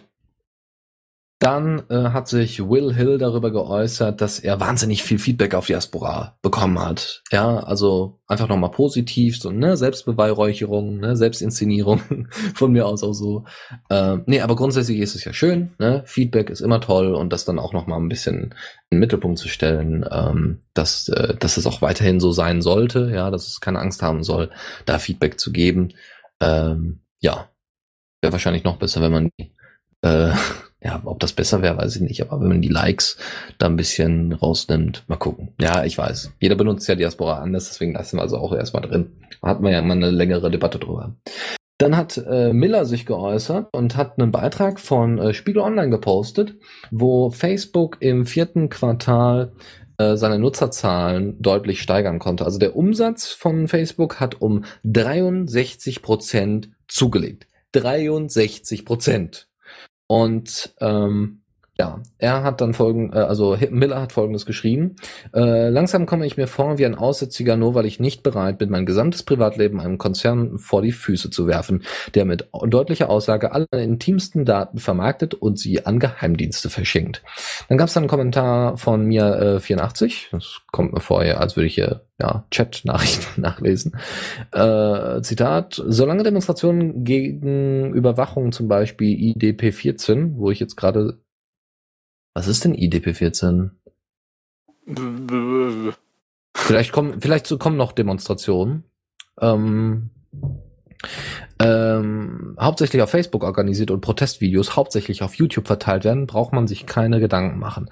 Warum die Normalnutzer da, äh, braucht man sich keine Gedanken machen, warum die Normalnutzer da sind.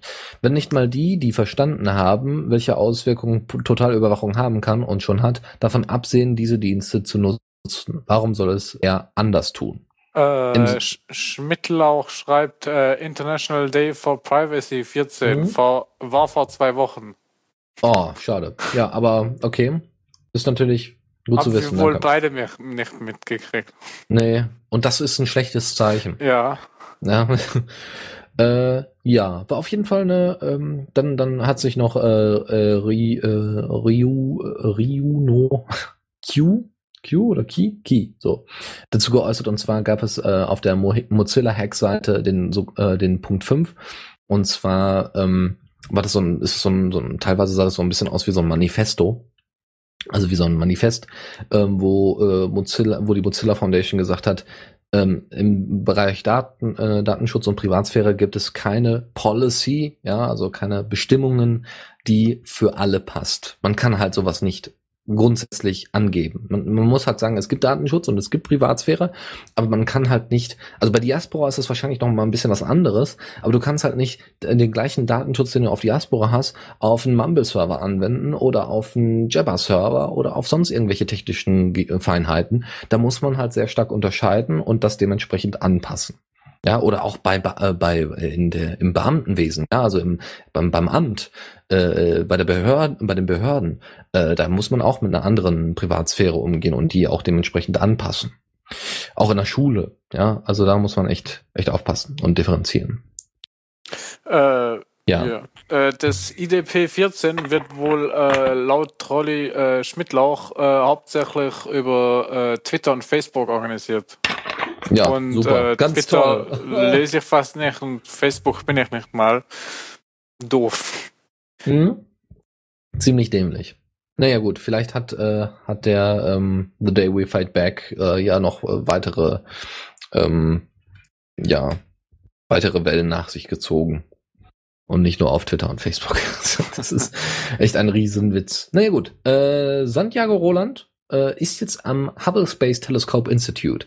Der hat einen Beitrag, also äh, ist auch interessant, dass wir eben Leute auf Diaspora haben, die sehr, sehr interessante Dinge machen. Ich meine, das Hubble-Teleskop, das ist ein Weltraumteleskop, was benutzt wird, weil du eben, wenn du auf, auf der Erde bist, kannst du bestimmte Dinge mit einem Teleskop nicht sehen. Und das Weltraumteleskop ist halt, ich glaube, ähnlicher, hat eine ähnliche Form wie ähm, wie das, äh, wie, wie wie so ein, wie so ein, ja, wie soll man sagen, nicht wie eine Raumfähre, sondern wie so ein Satellit. So ein bisschen sieht das aus. Und ähm, das ist sehr, sehr interessant. Deswegen gibt's auch immer so wunderschöne Bilder aus der Ferne des Alls vom Hubble-Teleskop, äh, die man sich auch gerne so als Wallpaper oder sowas reinsetzt, die dann von der NASA da sind. Und ähm, er arbeitet da wohl. Und wer dann eben sich ein bisschen für Astronomie und Astrolo Astronomie, ja, nicht Astrologie, hoppala, ähm, wer sich da für ein bisschen interessiert, der sollte sich auf jeden Fall mal ihm widmen oder einfach mal ein paar Fragen stellen, weil er hat gar keine Fragen bekommen, so von wegen, was machst du da und coole Sache und so. Ähm, meldet euch da einfach mal bei ihm. Äh, klingt sehr interessant und vielleicht kann er uns dann auch mal ein bisschen was erzählen und vielleicht schickt er uns auch mal ein paar Fotos auf Diaspora, die es vorher so im, im World Wide Web noch nicht gab. So, Michael Vogel hat, äh, der hat einen, betreibt einen Friendica-Server, äh, also Friendica-Pod von mir aus, und der hat einfach mal die Kommunikation zwischen den einzelnen Servern getestet. Ja, der hat also an alle, äh, der hat folgendes gemacht. Der Test lief so ab, dass ich auf allen diesen Servern jeweils eine Nachricht schrieb. Anschließend habe ich auf den anderen Servern geprüft, ob die Nachricht angekommen ist und einen Kommentar dazu geschrieben. Anschließend habe ich auf allen Servern geprüft, ob die jeweiligen Kommentare angekommen sind. Und hat dann eben aufgelistet, was da jetzt besonders toll war und, und welche, welche Server da besonders gut abgeschnitten haben. Er hat eben nur bestimmte Server ausprobiert. Mein und nicht. Schniff. Ja, aber er hat irgendwie gesagt, der Geraspor Server hätte wohl noch am besten abgeschnitten. Und ja, was auch nicht Test. verwunderlich ist. Nee, nicht Aber ich glaube, Geraspor ist auch schon langsamer als meiner im Verschicken. Also wenn mhm. ich, meist, wenn ich bei mir was verschicke, ist das instant weg und bei einem anderen Server da. Und als irgendwer mal was bei Geraspor gepostet hat, auch irgendwie da und bei mir F5, F5, F5 und das kommt nicht an. Also das dauert schon eine Weile von Geraspor zu mir. Okay, okay. Ja. Aber halt, je größer der Pot, umso länger dauert es. Und deswegen hat, glaube ich, John Diaspora auch am schlechtesten abgeschnitten. Genau. Also kein Resultat, was mich jetzt überraschen würde.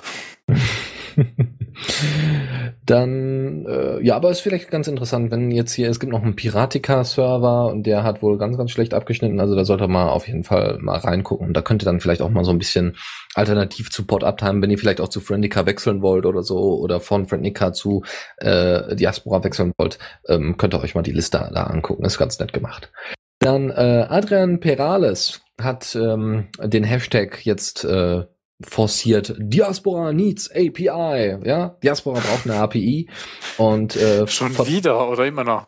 Immer noch, immer noch. Aber es scheint tatsächlich da so langsam voranzugehen. Oh. Vor drei vor drei Tagen hat Aquila 89 ähm, äh, also äh, bei bei ähm, GitHub gepostet, das steht auch später in den Show Notes, dass die API bereits in einem neuen Repo implementiert ist. Also die sind da schon sehr weit wohl. Es gibt und, und es wird auch hoffentlich bald dazu kommen, dass man es übernehmen kann. Aber es gibt noch Probleme bei dem eigentlichen Zusammenbau. Also man muss ja Software immer so vorbereiten, damit sie ausführbar wird. Und es gibt da wohl noch Probleme bei Push-Requests. Also, ne, um eben den, äh, um eben ähm, Nachrichten äh, schicken zu können, so direkt. Ja. Ich glaube, der meint Pull-Requests. Äh, Moment, äh, ja, das kann auch sein, ja. Weil äh, es gibt einen Pull-Request, äh, von der API für Diaspora, aber der äh, ist noch kaputt. Also der, die CI, also äh, Continuous Integration, die halt immer prüft, ob der Code so noch funktioniert, sagt bei dem Code, der da quasi äh, zum Pull Requests bereitgestellt wird, äh, äh, schlägt es nach Fehl. Das heißt, ja, wird vermutlich erst gemerged, wenn das dann halt gefixt ist. Genau. Ähm, ja, also da, es gibt, äh, um das kurz zusammenzufassen für die nicht so technisch äh, Interessierten vielleicht, ähm, im Grunde gibt es noch einen Fehler, der muss noch behoben werden und dann kann es so langsam reingemerged werden, also ne, übernommen werden in den Code, äh, in den Hauptcode und dann äh, sehen wir tatsächlich schon eine API. Also das wird ja super. Finde ich klasse. Dann hat sich Oliver gemeldet und hat mal gefragt, ob nicht jemand äh, bei, bei einem Minecraft-Server mitmachen möchte. Er und noch ein Kollege von ihm, die arbeiten jetzt da an einem Minecraft-Server und die bräuchten gerne, würden gerne noch jemanden dazu haben, der äh, mit im Team arbeitet, da mit, also nicht nur, nicht nur einfach, äh, der da ein bisschen mitspielt, sondern der da auch das einfach mitbetreibt. Also wenn irgendjemand da Probleme auf dem Server hat, dass er da ein bisschen aushilft und äh, vielleicht ein bisschen Support oder sowas macht. Aber grundsätzlich, das ist alles ganz spannend spaßig abläuft und ähm, ja, er hat noch ein paar Bilder da gepostet, was sehr klasse aussieht. Die sind wohl da total heiß auf Schienen. Also wer da irgendwie Minecraft-technisch gut dabei ist, sollte sich das vielleicht mal äh, angucken. Ja. Ähm, ne? Ein riesiger Bahnhof und so. Ja, ja, das sieht richtig klasse aus. Ganz, ganz toll. Ähm, dann gibt es noch Mark Hughes, äh, Hughes der ähm, der äh, darüber geschrieben hat, wie denn das Leben auf einem Bo Boot ist. Also der lebt quasi auf einem Boot, wahrscheinlich irgendwo an einem, äh, an einem Fluss oder ja, an einem Kanal oder sowas und hat dann so ein Hausboot und hat das einfach noch mal ein bisschen beschrieben. Ist vielleicht ganz interessant, so alternative Lebensstile, die gibt's ja auf Diaspora zuhauf und mal so ein schönes Beispiel zu haben, äh, wie das jemand macht und warum er das macht. Ähm, ja, könnt ihr euch dann da durchlesen. Dann hat äh, Frank Hartmann, mit dem wir das äh, Libanon- und Syrien-Flüchtlingen-Interview äh, gemacht haben, hat äh, nochmal ein Gedankenexperiment äh, gepostet, einen Vorschlag, wie man denn Strom erzeugen kann mit wenig Geld und wie das im Libanon theoretisch möglich wäre. Ja. Ähm, dann äh, Ferb Furbish hat äh, eine Einladung auf seinem Blog äh, äh, gepostet im Sinne von Leute, die hier auf dem Blog normalerweise nur zugucken, sollten sich so langsam mal zu Diaspora begeben. Also einfach ein Aufruf, geht zu Diaspora, ist eine coole Sache. Ähm, weil, äh, aus dem einfachen Grund, dass mehr äh, Kunst gepostet wird. Ja, also äh, mehr, mehr, mehr so bildlich, äh, Bild, ja, bildliche Kunst, ja, Gemälde oder, oder grafische Kunst, was, was zum Angucken. Und das war für ihn halt so ein, so ein ausschlaggebendes Kriterium. Und das finde ich auch natürlich interessant, dass eben, ähm, dass eben gerade Kunst auf Diaspora äh, da das ausschlaggebende Kriterium ist, dass Leute wechseln oder möglicherweise wechseln oder Diaspora toll finden. Ja, also äh, postet weiter Kunst, finde ich sowieso ganz toll, macht sowieso sehr viel Spaß, inspiriert einen auch, wenn man selber Kunst produziert oder eben äh, Kunst konsumiert, ja, vor allem von unserem Elektroll natürlich. Und ähm, ja, was ich eigentlich nicht ans Ende packen wollte, aber dann jetzt doch mal ans Ende gepackt habe, also versehentlich als ans Ende gepackt habe, ähm, ist eine eher traurigere Sache. Und zwar haben wir zumindest den ersten öffentlich bekannten Todesfall auf Diaspora. Ähm, Adam Hunt, den wir immer mal wieder ähm, zitiert haben. Von ihm die Frau, die auch auf Diaspora war, aber eben vielleicht nicht so bekannt oder zumindest nicht so oft äh, in der Diaspora Night ähm, tätig äh, war, ähm, die, das ist nämlich Ruth, äh, Ruth, so, so eine Frau Ruth, die an Krebs gestorben ist, ähm, jetzt vor wenigen Tagen oder Wochen sogar, ähm, ja, Tagen. Und ähm, der Diaspora-Account von ihr, also er hat dann noch mal ein paar Worte darüber veröffentlicht. Er hat noch mal eine ähm, Erinnerungsseite und, und Spruchseite äh, promoted, hat noch mal ähm, ja, ein paar Kommentare bekommen, darunter natürlich herzliches Beileid und so. Und ähm, hat äh, auch nochmal klargestellt, dass der Diaspora-Account bestehen bleibt und der besteht auch noch ähm, äh, quasi als Erinnerung dafür, was sie denn auf Diaspora alles gepostet hat und bewirkt hat. Und ähm, ja. Ja, ich glaube, die hat immer mal wieder Katzenbilder gepostet, aber ich habe die irgendwie nie gekannt.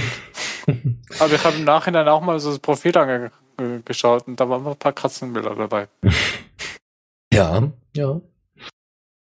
Ja, okay, deswegen, ich wollte es eigentlich nicht ans Ende packen, weil es ist so ein bisschen, es endet mit so ein bisschen Depri-Stimmung, das ist natürlich nicht so schön. Deswegen habe ich noch ein, eine News, die eigentlich noch zur Rubrik vorher gehört. Wir werden sie trotzdem ans Ende nochmal separat packen. Und zwar hat der Guardian vor ungefähr einer Woche ähm, das Video darüber veröffentlicht. Also das ist ja fast, das ist ja fast witzig, äh, fast witzig.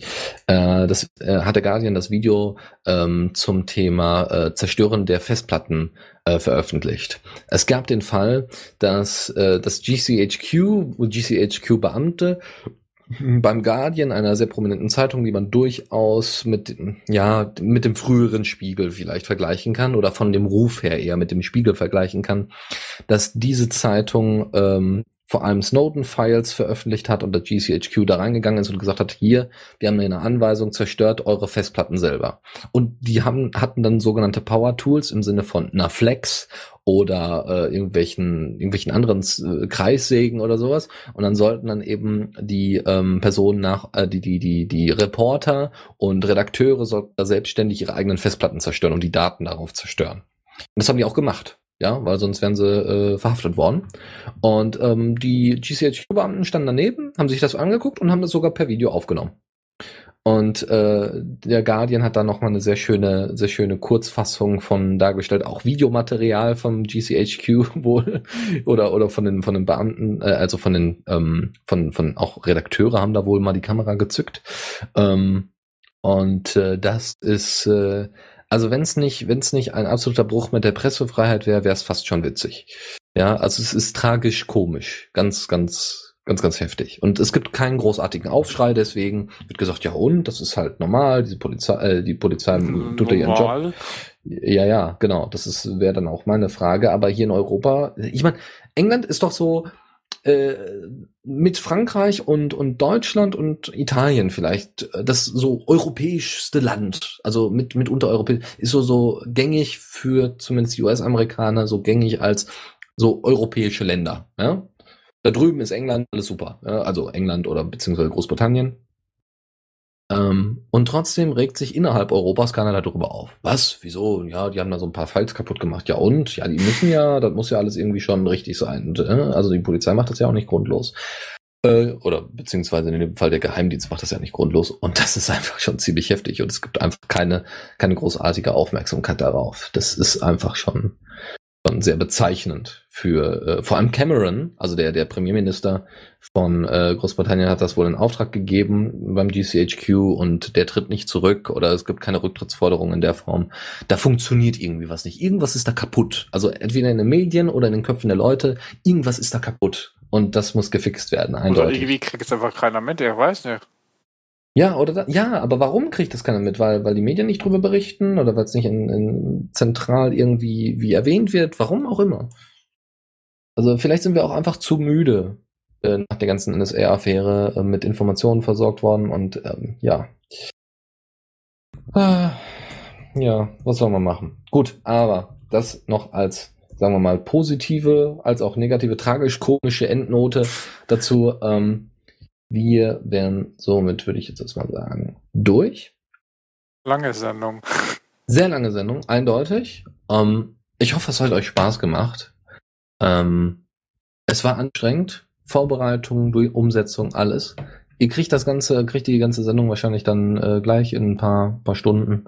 Wahrscheinlich dann auch noch online äh, zur Verfügung gestellt. Die Linux Lounge, wie ich gehört habe, ist jetzt auch online verfügbar. Das war die, die wurde Sondersendung. während der Sendung hochgeladen. Genau, was super ist. Äh, danke nochmal an Lukas, danke nochmal an Faldrian und danke nochmal an Philipp, die ähm, da Lukas fürs Hochladen, Faldrian und Philipp für die Sendung. Ich werde mir die Sendung auch jeden Fall gleich nochmal anhören äh, die Linux Lounge, um nochmal äh, so einen Eindruck davon zu gewinnen. Ne? Mal gucken. Und ähm, ja, ansonsten hoffen wir, dass wir euch gut unterhalten haben, aber auch gut informiert haben, weil das ist eigentlich unser endgültiges Ziel. Ja, das hoffe ich doch mal. Ja. Okay. Aber die, die Leute haben, glaube ich, gut zugehört. Also wir hatten mehr oder weniger stabile Zuhörerzahlen. Von? Äh, plus minus, was ist jetzt aktuell? Äh, 18 sind, glaube. Wow, wow. Respekt, doch, sehr schön. Sehr, sehr schön. Ähm, ansonsten, ja, äh, genau. Jetzt hatten wir. Alles gut. Okay. äh, äh, genau. Ähm, dann wär's das. Ich wünsche euch noch einen schönen Abend. Danke, Benjamin, fürs Streamen und fürs Mitmachen und fürs, fürs Mitkommentieren und so. Und diese, diese Munin-Geschichte ist sicherlich hilfreich für viele, viele äh, äh Podmins. Doch, denke ich schon. Wenn die das mit Munin umsetzen. Ja, ja ist halt mehr so eine noch, wenn, wenn es schon eine Public-Statistik äh, äh, gibt, dann kann man die auch verwenden jetzt. Dachte mhm. ich so. Okay. Dann äh, bis zum nächsten Mal und wir hören uns dann, also nicht heute, dann wahrscheinlich nächsten Montag zur Linux Lounge. Oder okay. lernen oder gelernt werden wahrscheinlich eher. Falls du vorher doch mal eine Sendung machst. Wie, Auf jeden Fall, ich muss noch mal vorher eine Sendung. Nee, nee, ich muss jetzt also bis zum nächsten Dienstag, also nicht bis heute, sondern bis nächsten Dienstag. ja ähm, muss ich äh, noch die Sendung fertig machen. Also was heißt, ich muss die Sendung fertig machen, ich muss die, muss dafür lernen und dann äh, mache ich das gerne dann als Sendung, als Vorbereitung nochmal fertig. Und dann haben wir auch Sozialpsychologie und Kulturpsychologie durch. Und äh, dann hoffe ich mal, äh, sind erstmal alle soweit zufrieden, haben ein bisschen was gelernt und ich habe dann auch was gelernt und kann dann gut in die in die äh, Klausur gehen. Hoffentlich. Äh, ja. Ne? Dann, dann ja, aber so gut wie du jetzt vorbereitet bist, das ja, kann ja, Moment. kommen. Man weiß nie, wie die Klausuren dann später äh, wirklich sein werden. Ne? Das ist dann immer Überraschung. Äh, ja. okay. Äh, ja. Dann äh, bis zum nächsten Mal. Ciao, ciao. Tschüss. Die Diaspora Night. Nachrichten aus der Welt der freien sozialen Netzwerke.